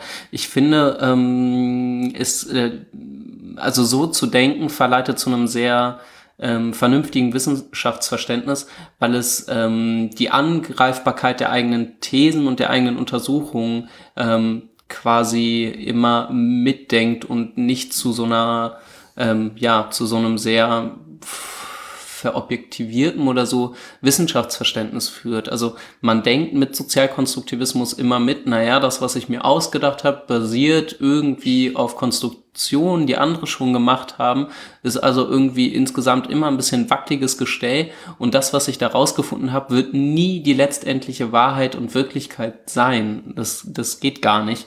Ähm, und objektive Wahrheit gibt schon mal gar nicht mehr. Die kann man mit Sozialkonstruktivismus quasi eigentlich ad acta legen. Man kann sich quasi mit, mit Papa gesprochen dem Ganzen nur noch so asymptotisch annähern im Optimalfall. ähm, und ich finde, das ist so ein ganz, ähm, ganz gesundes Wissenschaftsverständnis, so an die eigene Arbeit zu gehen. Also so ein bisschen demütig ähm, Ja, ne, dem, dem ganzen Wahrheitsfindungsprozess gegenüber. ich glaube, die Naturwissenschaftler machen das auch so. Also die, weißt du, du weißt doch als Physiker am Ende, naja, gut, wir, wir, ne, also generell ist ja so und so, die Basis der, die Basis der ganzen Empirie ist ja immer äh, Hypothesenausschluss. Ja, Ne? ja, ja. Ja, so. Nee, also da, ich glaube, so, so gute NaturwissenschaftlerInnen auf jeden Fall, die sind sich da sehr bewusst, dass das alles mit, mit quasi sehr viel Grains of, äh, Grain, Grain of Salt oder mit sehr viel Vorsicht zu genießen ist, was man da so fabriziert. Ja, ne. Ähm, gut. Ähm, weiß ich nicht, wollen wir, wollen wir zu der mal, mal das rumdrehen und uns fragen, was uns das jetzt so sagt? Ajo, Ah, jo, also, also, ne, bevor, weil ich hatte so das Gefühl, der Faden war jetzt zu Ende gesponnen. ja, du. Also, ich kann ja anfangen. Mhm. Äh, Was, was, es, was mir das gesagt hat, also ich habe das ja am Ende des Studiums erst wahrgenommen und es ist, glaube ich, auch für jemanden mit einem Lehramtsstudium Mm, hm, hm. Also ich kann sagen, äh, äh, es kann, ich kann sagen, es gibt kaum eine Institution, die mehr von ihrer sozial konstruierten Realität überzeugt ist als eine Schule. Ja, ich weiß nicht, in wie viel, ich, ich weiß nicht, in wie viele Leute ich, also, also, ne, SchülerInnen und so vollkommen okay, dass die alle glauben, dass das, was hinter, vor ihren Augen ist, alles real ist und das, was hinter ihren Augen ist, das einzige ist, wie die Welt zu sein hat, das ist klar. Aber das ist auch bei Lehrkräften so und es ist erschreckend. Ja, es ist wirklich erschreckend. Also du hast halt so, so Menschen, die da, die da dastehen und sagen, ja, der ist halt von der Hauptschule. Mhm. Ja, und weiter, was heißt das jetzt? Ja. Ähm, wir hatten ja vorhin schon das mit der Didaktik. Ein Großteil der Didaktik macht auch Schlüsse über SchülerInnen, wo ich mir dann so denke, so, Kinder, habt ihr das mal, habt ihr das mal irgendwie überprüft? Habt ihr das wenigstens mal getestet und so? Ja, also so, so, ich habe das im Studium erlebt, wie, wie, wie, wie die da so ankamen und meinten, äh, äh, Lehramtsstudentin und ähm, in dem Fall tatsächlich äh, un- ungegendert, weil war Grundschule und es gab schlicht und ergreifend leider kein männliches Wesen dort, was ein großes Problem ist. Ähm, und die haben mir alle erklärt, dass sie ganz genau wussten, wie die durchschnittliche Grundschulperson, ja, wie das durchschnittliche Kind in der Grundschule, ähm, was zu schwer für die ist. Das wussten die. Ich war da immer total Oh, erstaunt drüber. ohne, die, ohne die Kinder jemals gesehen zu haben. Also wir saßen in einem Seminarraum und die nächste Grundschule von der Universität entfernt waren mindestens anderthalb Kilometer Luftlinie. Wenn sie es gewusst haben, dann gehören sie in ein Labor. Ja, weil sie Hm. können Telepathie. Ähm, Ja, ich weiß nicht, also Schulen und Didaktik und so, das sind halt große, äh, große Anstalten zur Komplexitätsreduktion, denn am Ende musst du auf Dinge eine Note kleben und das geht nur, wenn du viele und zügig Vorannahmen triffst und Ja, das sehe ich ja nicht ein, nicht alles auseinanderziehst. Was? das sehe ich nicht, nicht sehe sehe ich nicht so wirklich ein, aber ist okay. Ja, kann ich, kann ich absolut verstehen und ist ja auch löblich, aber ich glaube, da rührt das Ganze her. Ja, das rührt auch von der anderen Seite her, dass es, dass, dass es, dass du, dass du die Komplexitätsreduktion auch schon mal vorher machen musst, weil wenn du ein eindeutiges Bild von der Person hast, die du unterrichtest, machst du dir natürlich weitaus weniger Aufwand, als ich mir machen würde. Weil dann müsste man ja mit den Menschen reden und müsste gucken, was ist dann das jetzt, was, ja, ist die, ist diese Äußerung, die da kommt, welchen Hintergrund hat das? Aber das ist ja Ja. eigentlich das, was wir dann machen müssen. Jedenfalls ist das, was, was man mir immer erzählt, dass ich machen soll. Ähm, und und äh, ich habe hab am Ende des Studiums dann halt auch noch sozialen Konstruktivismus kennengelernt. Ja, über, Sozi über einen Soziologiestudenten interessanterweise, weil ich habe es jetzt selber im Studium nicht gemacht. Und dachte mir so, oh, da fällt ja alles zusammen, was ich in Literatur gelernt habe, was ich in Sprachwissenschaft gelernt habe, was ich irgendwie auch so in meinen, in meinen Geisteswissenschaften gelernt habe. Everything makes sense. Yay! Ja, und mein, mein, das schöne Beruhigende ist dann aber auch, dass es einem sagt, wenn alles sozial konstruiert ist, muss ich ist es ein bisschen änderbar. Ne? Wir können halt auch die Welt dadurch besser machen, dass die Leute irgendwie anders drüber nachdenken. Hängt ein bisschen davon ab, wen du fragst. Da gibt ein schönes Zitat. Mhm. Heute kommt viel Luhmann. Ich glaube, es kommt auch von Luhmann. Ich muss mal recherchieren. Ähm, der, der zum, zu dem Thema sagt, ähm, alles könnte anders sein, aber fast nichts kann ich ändern, was, glaube ich, ähm, seine Vorstellung von, von, sozial, von sozialer Konstruktion ganz gut zusammenfasst. Also, äh, ja, ja, gut. Da muss ich dran denken, dass ich jetzt irgendwie im Rahmen dieser Friday for Future Demonstration mhm. meiner Schülerschaft erklärt habe, dass Demonstrationen an sich bisher wenig politische Wirksamkeit empfacht haben.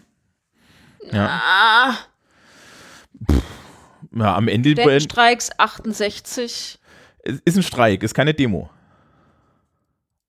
Also, Streiks, hallo, 40-Stunden-Woche und so weiter. Ja, ja, Streik ist aber nochmal was anderes. Streik hat ja einen Impact. Eine Demonstration an sich hat keinen Impact. Und das Interessante war ja im Übrigen, dass die. Dass Hä? Eine Demonstration. Also, Moment, wir müssen das mal ganz kurz abgrenzen. Also, Demos hatten definitiv Impact, zum Beispiel 68er und so. Streik erinnere ich nur an den Frauenstreik in Island in den 70er Jahren. Naja, Definitiv. Bei, bei Streiks, bei, bei Streiks sehe ich das ja ein, aber bei Demonstrationen, wenn die Leute einfach nur auf der Straße stehen, ich weiß nicht. Ja, definitiv. Hallo, die Form des äh, der Demo hat sich erst in den 70er Jahren entwickelt und hat ist eine der größten Änderungen in politischen Protestformen in diesem Jahrhundert. Letzt, ja, aber aktuell läuft es noch. Also ich, ich habe ich hab nur mittlerweile das Gefühl, dass du dich halt auf die Straße stellen kannst wegen allem. Also es war irgendwie eine Viertelmillion Leute gegen TTIP und CETA auf der Straße und am Ende ist das nur gescheitert, weil Sigmar Gabriel der Meinung war, dass das toll ist, dass es jetzt scheitert. Jetzt kann man natürlich sagen, man hat da Druck ausgeübt, aber da bin ich zu zynisch für. Ja, und ähm, der. Das ist, glaube ich, immer ein bisschen die Frage. Also ich verstehe beide Seiten Stück ja. weit. Also ich habe immer das Gefühl, das Ziel mit dem Demos antreten ist im Normalfall hehrer, kämpferischer und so weiter als das, was sie tatsächlich ähm, konkret politisch verändern. Aber äh, und wenn es am Ende Selbstvergewisserung ist und ähm, politische Meinungsmache, die irgendwie sehr vermittelt irgendwann durchsickert, ähm, passiert da einiges raus. Oder Umweltbewegung, ähm, ist halt die Frage, ob man sowas wie eine grüne Partei, die mittlerweile ja doch irgendwie doch ziemlich, ziemlich etabliert ist, ob man die denken kann, ohne die ganze Protestbewegung davor. Ähm, mm, ja, das die natürlich auch erst, also natürlich müssen die Grünen erst Ämter besetzen, um in politischer Funktion sehr direkt irgendwie Eingriff in, in gesellschaftliche Umwelt zu haben, aber ähm, sie ist schwerlich zu denken ohne, ohne die, die Straßenproteste im Vorhinein quasi. Also Denk zum Beispiel an die Positionierung der Pershing-Raketen. Ja. In deutschen Dörfern und so weiter. Demos, Demos, Demos. Ja, Alles nur Demos. Ja, aber das sind auch historische Beispiele mittlerweile. Ne? Also das ist jetzt so die Frage. Äh, hier in Bayern ist übrigens der Umweltminister hingegangen und hat den Schülerinnen und Schülern jetzt angeboten, wir machen zwei Klimakonferenzen für Schülerinnen und Schüler Worauf mir dann nur einfiel, das ist ja super. Wir gründen also einen Arbeitskreis, wo sich der, der Umweltminister hinsetzt, allen zuhört und dann passiert nichts. Was soll er denn sonst machen? Das ist das, was ich mich da frage. Er könnte ja, weißt du, weißt du als, als, als Umweltminister, hm, ach, da fallen mir Sachen ein. Ja, und ich glaube, das ist. Die Sätze genau und so. Ganz ich glaube, das geht Sachen. übrigens schnell, schnell damit einher, wenn man so Konstruktion denkt. Das klingt immer dann alles auf einmal wahnsinnig instabil und so, als hätte man ganz, ganz viel Macht über das, was man so tut. Und als wären soziale Strukturen ja ach so änderbar, weil sie ja nur konstruiert sind. Das ist übrigens auch eine beliebte Kritik, habe ich an der Uni äh, erlebt, ähm, an egal welchem Sachverhalt kommt irgendwann, wenn jemand es blöd findet, ne, ich finde es blöd, das ist ja eh nur sozial konstruiert und nicht immer so, ja gut, also wenn das jetzt, also wenn da deine Kritik aufhört, dann ist egal, weil ähm, alles ist sozial konstruiert. Ja, da ähm, kommt. Das ist keine Kritik an sich. Was ich sagen will, ist, ja, wenn man da sagt, naja, er könnte ja ganz viel machen und so, das glaube ich eben nicht. Ich glaube, die Möglichkeiten sind nee. in, in der sozialen Realität sehr begrenzt und ähm, mhm. ja, ich glaube, ja. da da sind die, die Banden. Also von daher, ja, was soll der bayerische Umweltminister machen? Man kann sich immer Vor vorstellen, er soll noch viel mehr tun. Und dann kann man am Ende fragen, ja, also witzig, wenn der jetzt hier probiert, alles rumzureißen, weil ein paar SchülerInnen auf die Straße gehen, da können sich aber alle, die seit x Jahrzehnten gestandene Umweltpolitik machen, aber wirklich freuen und sagen, geil, dass da hinterhergelaufen wird und geklatscht wird, während wir seit Jahren äh, probieren, richtig was zu bewegen. Moment. Also man kann es, ja, glaube ich, nur falsch machen. Ja, das ist nämlich exakt das Ding, dieses sofort. Politik und Änderungen sind ein dickes Brett. Und wenn keine, also natürlich ist ein Atomausstieg schnell gemacht, wenn äh, die, wenn, wenn der politische Druck, also der gesellschaftliche Druck so hoch wird, dass es nicht anders geht. Aber sonst 10, 20, 30 Jahre, wenn ihr dicke Bretter bohren wollt, bohrt die halt in 10, 20, 30 Jahren. Also äh, natürlich, und da gehören natürlich auch Ereignisse, Diskursereignisse wie Demos gehören dazu. Ja, äh, nur als, als, als, als kleines Ding dazu, ne? Wir haben ja hier gerade in Bayern von den gestandenen Umweltleuten im Übrigen äh, ein Volksbegehren durchgekriegt. Das mit den Mhm. Bienen, ne? Bienen. Ähm, ja, das Geile ist, dass mit den Bienen, die Biene hat's verkauft. In Wirklichkeit geht es um ähm, ein Gesetz zur Erhöhung der Randbegrünung von Feldern und zur Steigerung der generellen Artenvielfalt. Also sprich, äh, die Bienen haben sie genommen, weil äh, schön plakativ und wir haben halt Bienensterben. Und es ist ja auch derzeit ne, so ein Thema gewesen. Und in Wirklichkeit geht es um alle Tiere und es geht darum, dass man halt sagt, okay, wir schränken jetzt Bauern ein, es gibt nicht, nee, man, man schränkt Monokultur ein und so weiter und so fort. Ja, fordert mehr Grünstreifen um Felder herum und, und halt äh, Mischwirtschaft und lauter solche Dinge. Und ja, Ja, finde ich eine, also ist ja irgendwie begrüßenswert. Was ich da ganz spannend finde, also gerade wo wir hier, ähm, jetzt sind wir bei der Unterscheidung von Demonstration und Petition und sind, glaube ich, noch lose mit unserem Thema verknüpft, aber ich mache einfach mal.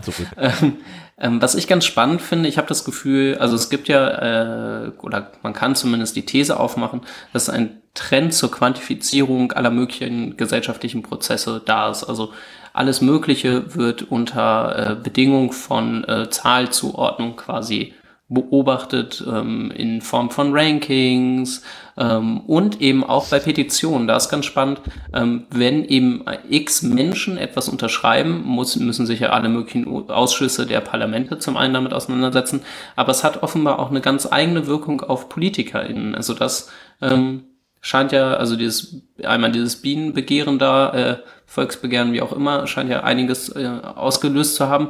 Aber ähm, auch die hier Umstellung Winterzeit, Sommerzeit letztes Jahr war ja, oh, da haben x Leute unterschrieben und hier äh, Herr Juncker steht ganz vorne und sagt, und das wird jetzt aber zügig und so, da, da setzen wir den Willen des europäischen Volkes quasi um, äh, der, der europäischen Gemeinschaft und das machen wir ganz schnell. Fraglich, ob das genauso ge äh, gewesen wäre, wenn genauso viele Menschen einfach auf die Straße gegangen wären, äh, um gegen eine Zeitumstellung zu protestieren. Fände ich einfach mal eine spannende Forschungsfrage, ob es dazu irgendwas gibt. Naja, das bei, bei, bei der Also Zahlen scheinen mir da anschlussfähiger äh, im konkreten, also für konkrete Umsetzung zu sein, ähm, als vielleicht Demonstrationen, die eher ein, ein breiteres Interesse verfolgen und ja eher eine, eine politische Willens- oder Meinungsäußerung sind. Bei der, bei der Zeitumstellung gab es ja so, ein, so ein, tatsächlich so eine Webseite, ja, irgendwie Ja. von der EU, wo die Leute einzeln sagen konnten, wie sie das so denken. Und das waren, oh, ich kenne die Zahl nicht, aber das war, das war, glaube ich, irgendwie fünfstellig oder so, ja, also oder sechsstellig. Ja, und ich glaube sogar. davon Waren aber richtig ungefähr viele Leute. 60 Prozent allein aus Deutschland. Das fand Ja. ich ganz witzig.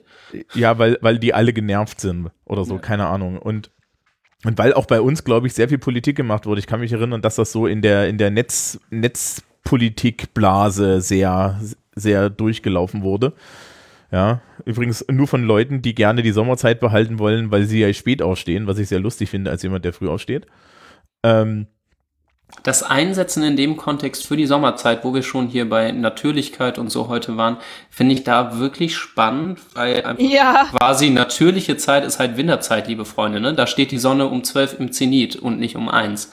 ähm, also, Ja, naja, aber aber, wenn Leute, wir eh schon alle Konstrukte verschieben können, warum dann nicht auch Sommerzeit? äh, entstanden? die Leute, die es gelobbyt haben, die sehen die Sonne eh doch nie im Zenit stehen um 12. Ja, das war ja, es war ja halt gerade so ein bisschen der Witz, ne? Also da geht es dann halt auch wieder danach, was mir genehm ist. Ne? Und ich habe dann dafür irgendwie noch, noch zwei oder drei Wochen länger, wo ich dann Flocke mit dem, mit dem, mit dem Leuchterhalsband frühst durch die Gegend führen muss. Juhu. Aber ähm, ne, und dann, dann sieht man das so. Also, ja, naja, und äh, so soziale Konstruktion kann uns aber auch irgendwie dabei helfen, vielleicht zu sehen, was wir halt alles ändern könnten. Ja, wenn du dich einmal in den Modus Mhm. In den Modus begibst, dir zu denken, okay, das ist jetzt eine Realität, die alle sehen. Ja, und du dann, also ich sehe es aus der Lehrerperspektive immer so, man muss ja eigentlich nur mal, mal versuchen, so diese Konstrukte ein bisschen ins Wanken zu bringen. Dann, dann, dann, schwanken, dann wanken die bei ganz vielen Leuten, und das gebe ich offen zu, wanken die wieder zurück dahin, wo sie hingehören. Mhm. Aber bei ein paar wanken sie auch in die andere Richtung. Ja. Und äh, ich glaube, das ist so aus Bildungssicht dann, glaube ich, die Chance, die, wir- die wir da haben. Ja, also. Ähm, und.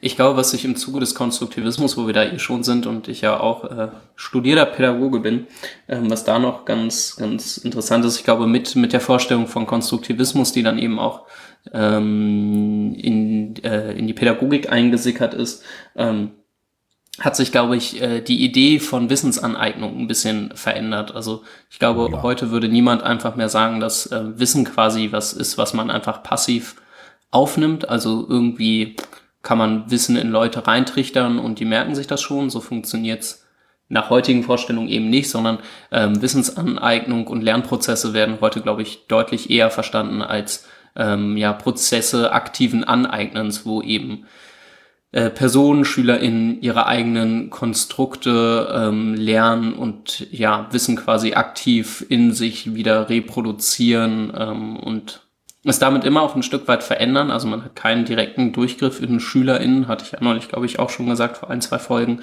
Ähm, ja, und Wissen quasi als aktiver Prozess. Ich glaube, das ist ein, ein Takeaway für Pädagogik, Didaktik und so weiter, äh, des Sozialkonstruktivismus und ja, dem Erstarken desselbigen. Und, und der ganze Lebensweltbezug hängt da dann auch wieder dran. Ne? Wenn ich Ja. annehme, dass nicht alle SchülerInnen äh, diesen Trichter haben, wo ich oben reinkippe und unten kommt raus, sondern wenn ich es als aktiven Prozess der Aneignung betrachte, dann kommt Lebensweltbezug ins Spiel, weil dann muss ich auf die Lebenswelt der Personen eingehen, um diesen Reiz setzen zu können. Hm. Und ich glaube, das ist auch so ein, das hat, Lebensweltbezug hat für mich auch so ein bisschen äh, das Potenzial, Ungleichheiten zumindest auszugleichen. Weil wenn ich mir die Mühe machen würde, wenn das im System möglich wäre, Disclaimer, Disclaimer, ähm, dann habe ich mehr Chancen zu lernen, als wenn die äh, Lernanreize nur auf eine ganz bestimmte homogen, homogenisierte Gruppe zugeschnitten Ja. sind. ja. Das glaube ich auch. Ne? Also wenn man davon ausgeht, es gibt eh nur individuelle Lernzugänge, dann äh, wäre natürlich die Optimalvorstellung, es gibt für äh, jede Schülerin individual, n- ja, einen individualisierten ähm, ja, Wissenszugang, der dann eben auch differenziertes Material für alle voraussetzt und ähm, eben wegkommt von einem von einem äh, von einer Idee von Schule, die irgendwie ja Wissensbestand X hat, der wird abgeprüft und am Ende kommt das Ergebnis Y raus und darunter steht eine Note, sondern äh, eben irgendwie die Idee verfolgt, jede und jeder sollte so viel von X lernen können wie nur möglich und ähm, ja, ich weiß nicht, ich hätte mich über so einen Zugang zum Beispiel Matheunterricht maximal gefreut. Ich habe da offenbar sowas wie eine Lernbarriere und da wurde mir einfach an meiner Schulform, einem klassischen Gymnasium, ähm, nicht, nicht geholfen. Da wurde nicht drauf eingegangen, sondern es war halt klar, okay, das quasi das Problem für die Schule löst man darüber, ähm, dass man eine schlechte Note gibt. Und damit hat man das, hat man das als Problem abverhandelt, ähm, weil man ja das Ergebnis hat, okay, Christoph kann Mathe nicht so gut. Ähm, ja, Ja, schöner wäre gewesen, drei- hätte irgendwas ihr, gelernt. kennt, ihr kennt doch aber bestimmt diesen berühmten Cartoon mit, äh, mit, mit dem Baum, wo da die Tiere davor stehen und dann sagen, klettern sie hier hoch, ne? Das ist in Afrika. ja, ähm, den können wir auch noch mal verlinken für die, die ja, nicht kennen. was der immer, was da immer vergessen wird, ist, dass neben dem Baum auch noch ein Swimmingpool steht und alle möglichen anderen Sachen, ne? Also, das ist, das ist immer, da, da, das ist dann immer die, die eine Sache. Ähm, ich kann ja zum Lebensweltbezug in der Schule so ein bisschen was sagen. Ich ende auch mit, mit, mit etwas, wo ihr beide euch dann schon mal bereit machen könnt, euch die, die Stundenplatte zu klopfen. Mhm. Ähm, die Idee ist relativ einfach, jedenfalls in meinen Fächern. Man fragt einfach die Leute mal. Ne? In Sozialkunde fragst du die Leute einfach, wie sie die Welt sehen und im Zweifel müssen sie sich dann halt mit mir streiten und das machen sie da auch die halbe Zeit, weil mein Job ist, mich mit ihnen zu streiten und sie heraus und sie irgendwie ähm, mit der Gegenmeinung zu konfrontieren und dann müssen sie sich argumentativ an mir abwetzen. Mhm. Ja. Ähm, geht übrigens mir, ist immer total schön, also meine Schülerinnen und Schüler glauben, glauben hin und wieder echt, dass, äh, dass, dass alles, was ich da erzähle und auch automatisch meine Meinung sein muss, dabei ist die eigentlich irrelevant. Ja? Es geht eigentlich nur darum, Oh, durch das dagegen finde ich spannend. Ja. Ja, ja, das ist aber so. Also ich habe letztens irgendwie haben wir über Familie geredet und äh, ich meinte dann so, ja, aber entschuldigen Sie bitte, aber hier so Familie, Mutter, Mutter, Vater, Kind und so, das ist ja schön, aber das braucht's doch auch nicht, so wirklich. Ja, und dann, und dann, dann hatte ich wirklich dann wieder so eine, eine Gruppe hauptsächlich weiblicher Wesen, ne, siehe Gender, ähm, an der, äh, an der, äh, äh, an der Google, die alle sagten, ja, wie können Sie denn das sagen? Man kann doch, äh, implizit, man kann doch ohne Familie nicht glücklich sein. So. Ui. Ja, naja, und, Uff. und allein die Tatsache, dass da jetzt jemand steht und sagt, doch, das geht doch super, ich habe einen Hund. Ja, also, ne, das ist, das, da muss dann was, äh, da, da passiert dann irgendwas. Aber, ähm, weil wir jetzt mit Lebensweltbezug hatten, das hat ja in der Schule jetzt auch didaktisch Einzug gehoben und jetzt kommen wir zu der Stelle zurück, wo ich vorhin schon Didaktik in die Pfanne gehauen habe. Wir müssen nämlich jetzt Lebensweltbezüge erfinden. In unseren Aufgaben. Oh, hast du das neulich erzählt, wo dann alle auf ihrem äh, Austausch in Australien und so? Richtig, wir haben jetzt Aufgabenstellung zum Beispiel in Englisch, wo, wo drin steht, du bist in ein, äh, ernsthaft aus dem Englischbuch, du bist in einem, in, in einem australischen Austausch und deine Lehrer haben, deine Lehrer in Australien haben beschlossen, einen Tag äh, über Chingdarasa Bum zu machen, ich kann mich nicht mehr erinnern. Und deswegen sollst du jetzt einen Aufsatz mit folgendem Titel, Titel ist gegeben, schreiben. Benutze dazu bitte folgendes Material. Und das ist lebensweltlich. Wir haben eine Referendarin gehabt vor einem Jahr, die hat eine so eine lebensweltliche Aufgabe in Anführungsstrichen gestellt, wo, wo es darum ging, sich zu bewerben. Und sie Ach hat ja, eine, das hatten wir schon mal, ne, ne? ne, sie hat Mhm. eine komplette fake Bewerbung daraus gemacht und Ach, die Leute das, ja. aus meiner Sicht arg listig getäuscht und alle standen sie außen rum und haben geklatscht. Und das ist eben nicht Lebensweltlichkeit, sondern die Lebensweltlichkeit muss dann von den Schülerinnen und Schülern auskommen. Aber da sieht man Hm. dann wieder, dass, ne, also wir können jetzt, wir können jetzt sagen, die, die Idee, dass Wissen sozial konstruiert ist, soweit sind sie, aber auf, den, auf die Schlussfolgerung zu kommen, dass auch ihre Vorstellung, wie man das unterrichtet, dann nicht mehr funktioniert, soweit sind wir dann auch wieder nicht. Ich, ich habe mir schon beim letzten Mal gedacht, und das bringt mich zu äh, einem, einer Sache, die ich unbedingt noch ansprechen wollte, nämlich Framing. Ich finde, ähm, dass diese, dieser, ich sag mal ganz abwertend, Fake-Lebensweltbezug. Mhm. Und ich meine das auch so. Ich finde, ich kann mir das erlauben. Das ist Ich- so eine Pendelbewegung Hm. von, ähm, von, ja, wie, wie drücke ich das jetzt am besten aus? Ach, ich weiß. Ähm, wir haben ja vorher ganz viel oder Schule basiert in den meisten Fällen auf äh, der Angst, Fehler zu machen. Nicht Ja. der Neugierde, Neues zu lernen, sondern einer Verlust. Ähm, Mhm. Verlustangst. Ähm, das ist ein Framing, nämlich Lernen.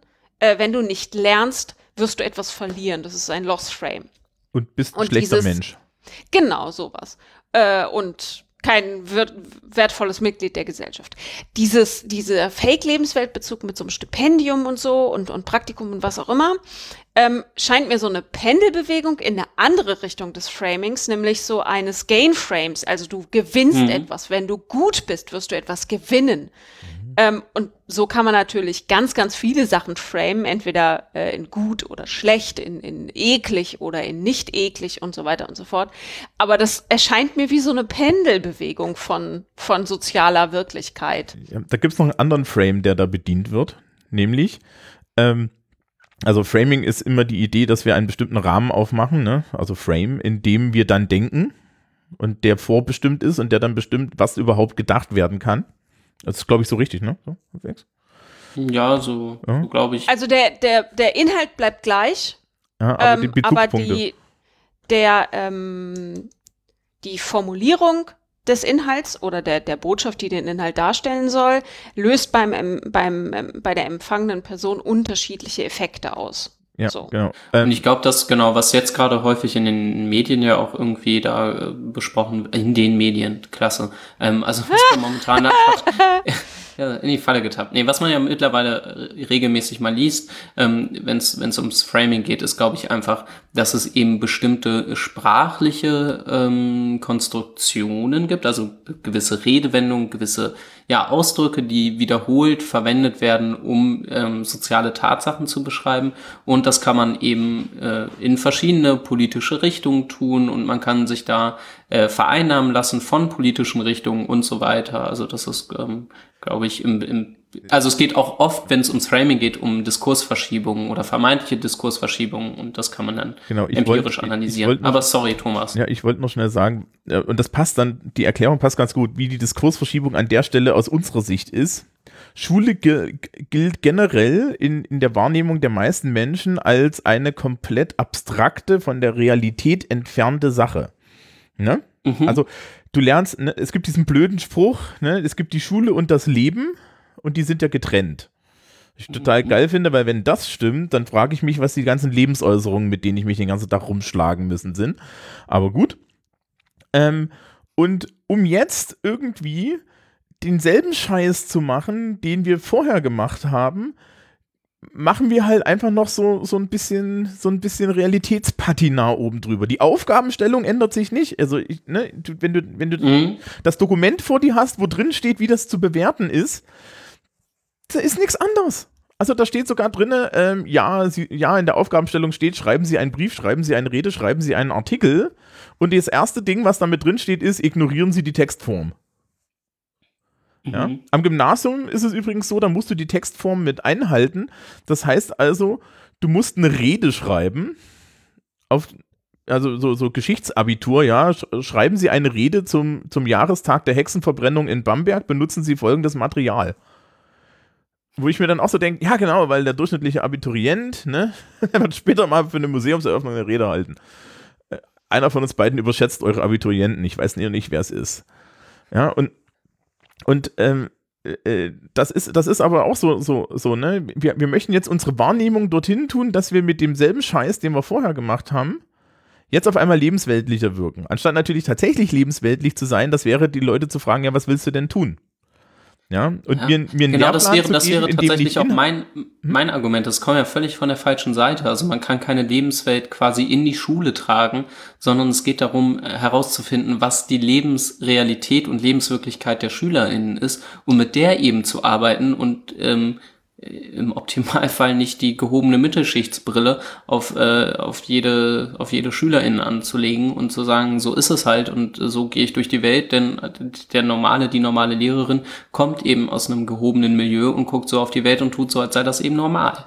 Ja, ähm, und- und da kriege ich, äh, da kriege ich Wut, muss ich sagen. Ja, und das Lustige ist ja, ähm, am Ende ist der Grund, warum wir nicht auf die Lebensäußerungen unserer Schülerinnen äh, eingehen können, ist, weil äh, ich einen Lehrplan habe, wo immer noch Inhalte drin stehen und nicht Kompetenzen, obwohl sie sagen, er ist kompetenzorientiert. Das ist übrigens geil, der, der neue Lehrplan in Bayern ist kompetenzorientiert. So lange, bis du ganz nach hinten guckst, weil da stehen dann die Sachkompetenzen oder auch die Inhalte, weil der bayerische Kompetenzbegriff beinhaltet Inhalte.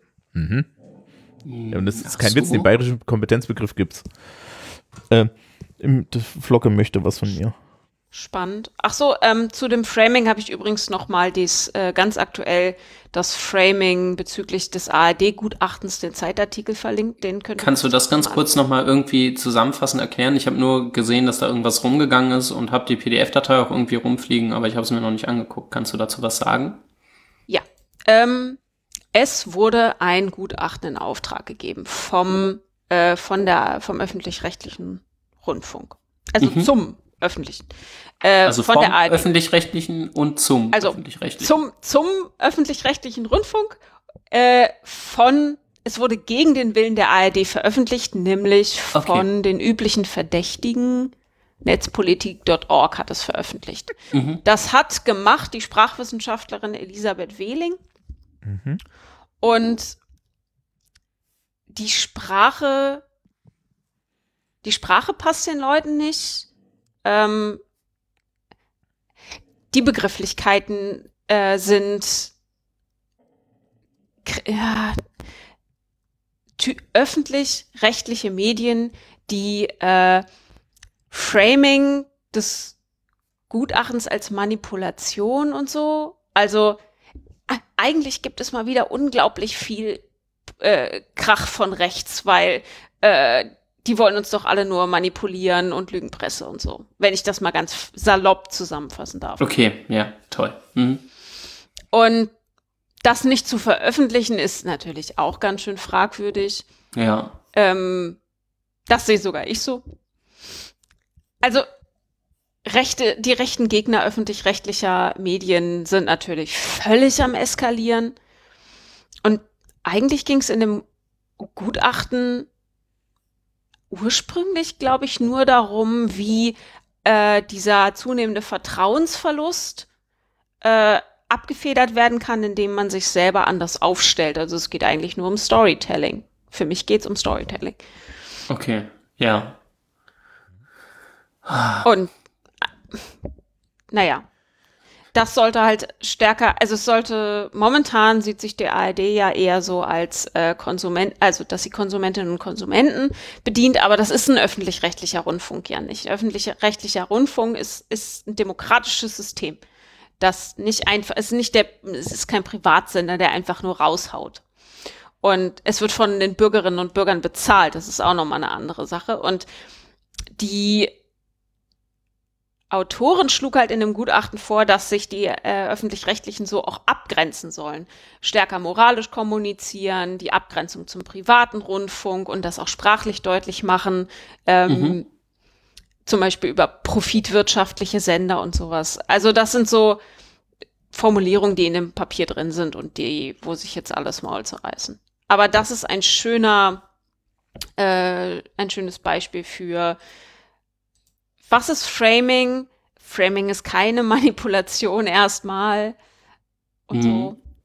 Sondern nur eine, nur, nur eine Verschiebung der Sichtweise. Ne? Das ist. Ähm, ja, ich glaube, es geht auch viel einfach, gerade im Umgang ja mit sozialer Konstruktion, auch viel um Reflexion und sich einfach darüber bewusst werden, ähm, wie man Dinge formuliert ähm, dass das einen Unterschied macht, dass es eben nicht egal ist und dass man da in Routinen reinkommt, die sich einschleifen und die ähm, Effekte haben, die nicht, nicht luftleer sind und damit bewusst umzugehen ähm, und das bewusst zu handeln. Ich glaube, das, das ist irgendwie die Essenz quasi. Ja. Gut. Haben wir's? Glaube im Großen und Ganzen schon. Ich finde, eine Sache ist mir, äh, oder beziehungsweise ein Mensch ist mir im Zuge von Sozialkonstruktivismus in den letzten Monaten ein bisschen auffällig äh, geworden und ich hab's, bin ihm ein paar Mal über den Weg gelaufen. Ähm, das ist so ein Philosoph, keine Ahnung, der ist 34, 35, jüngster Philosophieprofessor Deutschlands, tralala. Markus Gabriel heißt dieser Mensch und der ähm, hat sich irgendwas ausgedacht, was sich neuer Realismus nennt und ähm, da suche ich mal was vom Deutschlandfunk oder so raus. Ähm, das, äh, der probiert in seiner Philosophie quasi Realismus als Gegenspieler des Sozialkonstruktivismus, den wir heute nicht so richtig behandelt haben. Die, also eine Grundidee, naja, es ist nicht alles irgendwie konstruiert, sondern man kann Dinge einfach erfassen, wie sie sind. Also ein Tisch ist ein Tisch ist ein Tisch und den können wir auch als Tisch erkennen. Naja, und der probiert eben diese sehr, äh, ja, so plakativ gegeneinander äh, stehenden Strömungen in einem neuen Realismus zu integrieren und ähm, der macht es auf jeden Fall auf eine Art und Weise, dass er äh, mehrfach in den großen Zeitungen und eben den, den im öffentlich-rechtlichen Rundfunk auftaucht und also allgemeinverständlich äh, erklärt, was er davor hat. Und ich finde, man kann ihm ganz gut zuhören, ihn ganz gut lesen. Ähm, genau, da suche ich nochmal was raus, was ich verlinke. Okay. Ja, hm. Muss, muss ich jetzt, sind, sind wir an der Stelle mit der Aufgabe? Ja. Ja. Ja gut, aber das ist ja diesmal relativ einfach, ne? Oh. Das, das ist ja relativ einfach, nur kognitiv anspruchsvoll, aber die Lehrkraft weiß ja, du musst es ja nicht machen, du musst ja nur die Aufgabe stellen. Ich habe heute irgendwie wieder, wieder, wieder Englischaufgaben korrigiert, indem ich die Lösung da hatte und den Rest einfach nur abgefragt habe. Ne? Weil von, von, von wegen, du musst das können. Das ist übrigens schön, die Schülerinnen und Schüler, die, die, die fordern dich dann mich hin und wieder auf, dass ich dann die Sachen wirklich löse. Und wenn ich es dann wirklich löse, sitzt sie alle ein bisschen betröppelt da, nach dem Motto, ach scheiße, da kann das ja wirklich. ja, so, sie, sie, ja, es ist, wir, wir besprechen immer so Vokabelblätter. Und ähm, das, ich sitze halt hinterm Rechner und habe die nur als PDF offen und die sind leer. Und irgendwann gibt es dann immer Leute, die sich denken, ah, der hat die bestimmt gefüllt. Und dann sage ich ihnen, sag, nee, das ist leer, ich mache das aus dem Kopf. Oh. Ja, genau.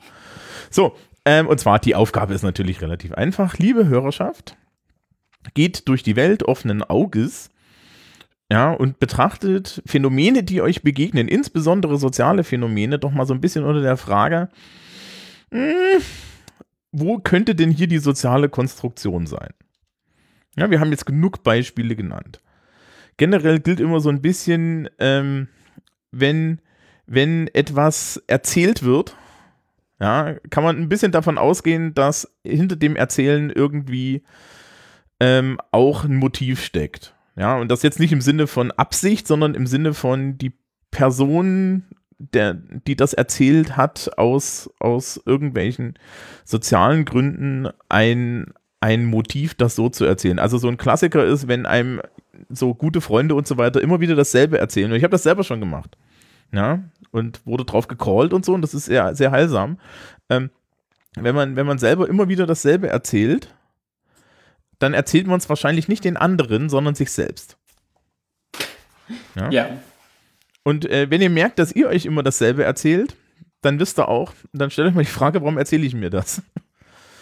Das war jetzt eher die therapeutische Seite. Ja. ist doch auch mal schön. Ja, ist auch, auch schön. glaube ich, ja, noch nicht nee. ganz so oft. Genau. Also, ähm, ich merke das, äh, ich, ich, ich, mach, ich habe halt in der Schule immer den Feldversuch da, ne? Also das ist halt immer so ein bisschen, das ist, ne, ich, ich arbeite halt nur, nur mit den sozialen Konstrukten im Sozialkundeunterricht, weil halt Politik nur darum dreh, sich dreht, ne? Ja. Diese, diese ganzen Diskurse und so. Außer man macht mal irgendwie Systemlehre und selbst da. Ich wurde letztens irgendwann gefragt, ob jetzt, ob jetzt, ob wir jetzt äh, äh, für den Fortschritt auf der linken Seite unseren Liberalismus wegwerfen sollten. Und ja. Wie? Naja, das ist die Disku die, der Diskurs ist doch mittlerweile nicht mehr zwischen links und rechts, sondern zwischen wieder zwischen totalitär und liberal, weil es eigentlich vollkommen egal ist, auf welche Seite du dann im Spektrum links-rechts guckst. Auf beiden Seiten stehen sie da und fordern, dass doch bitte die anderen jeweils bevorzugt interniert werden. Ich glaube, das dass man können wir noch mal ja. ja.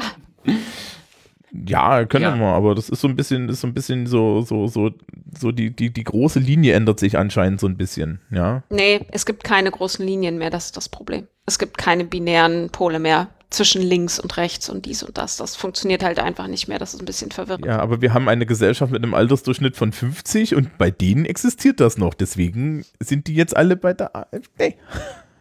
Weil die ja. glauben, wenn wir, wenn wir. Naja. ne? also, also, also, das ist alles schön also in den sozial letzten 30 Sekunden so, so große Bogen schlagen. genau, kein, keine großen Fässer mehr aufmachen. Nee, nee, wir lassen, wir, wir, wir, wir entlassen jetzt das Publikum mit diesem, mit, mit, mit, diesem Konzept im Kopf und dem Anfang diesen, dieser Diskussion, die wir übrigens, liebes Publikum, auch nicht im Off weiterführen werden. Ähm, Nein. Entlassen Wenn, dann wir. seid ihr dabei. Ja. Wenn, dann seid ihr dabei. Aber ich weiß nicht, wir sind nicht das, wir, wir sind das soziologische Kaffeekränzchen, ja, und nicht, und nicht das politikwissenschaftliche Debattenportal. Ich, ich, oh, da wird nochmal ausgeteilt. Finde ich gut. Hm? Schön, schön. ja. Das war gar nicht Absicht. Na, ist okay. ich, ja. ja, naja. Nein, so nebenbei, ich habe Politikwissenschaft studiert, ich darf das. Ja, ja ne? ich ja auch ein bisschen. Ja, ne? Siehst du? Haben wir alle? Nee, Jennifer doch auch. Wir haben doch alle auch irgendwie ein bisschen Politikwissenschaft studiert. Ja, aber nur so. Ja, ich habe ich hab auch irgendwo, ich habe auch irgendwo mindestens ein Fünfer in einer Prüfung geschrieben. Ich bin also qualifiziert. Ähm, Sehr gut. So, dann wünschen wir euch, liebe Hörerschaft, einen schönen Rest Februar. Im März sind wir hoffentlich wieder früher dran. Ja, es tut mir leid. Mein, ja, ich war schuld. Ist ja nicht so schlimm. Tut mir leid. Noch ist dieser Podcast ja noch halbwegs bezahlbar und nicht ganz so teuer. Ich glaube, das mhm. Beschwerdeaufkommen dürfte gering Ja, ja, also ne, wenn, wenn, sich wenn sich Menschen beschweren, sage ich ja immer, ihr kriegt die Abogebühr zurück. ja. ähm, genau. Gut, dann. Also, bis zum März. Ja, bis dann. Tschüss. Tschüss.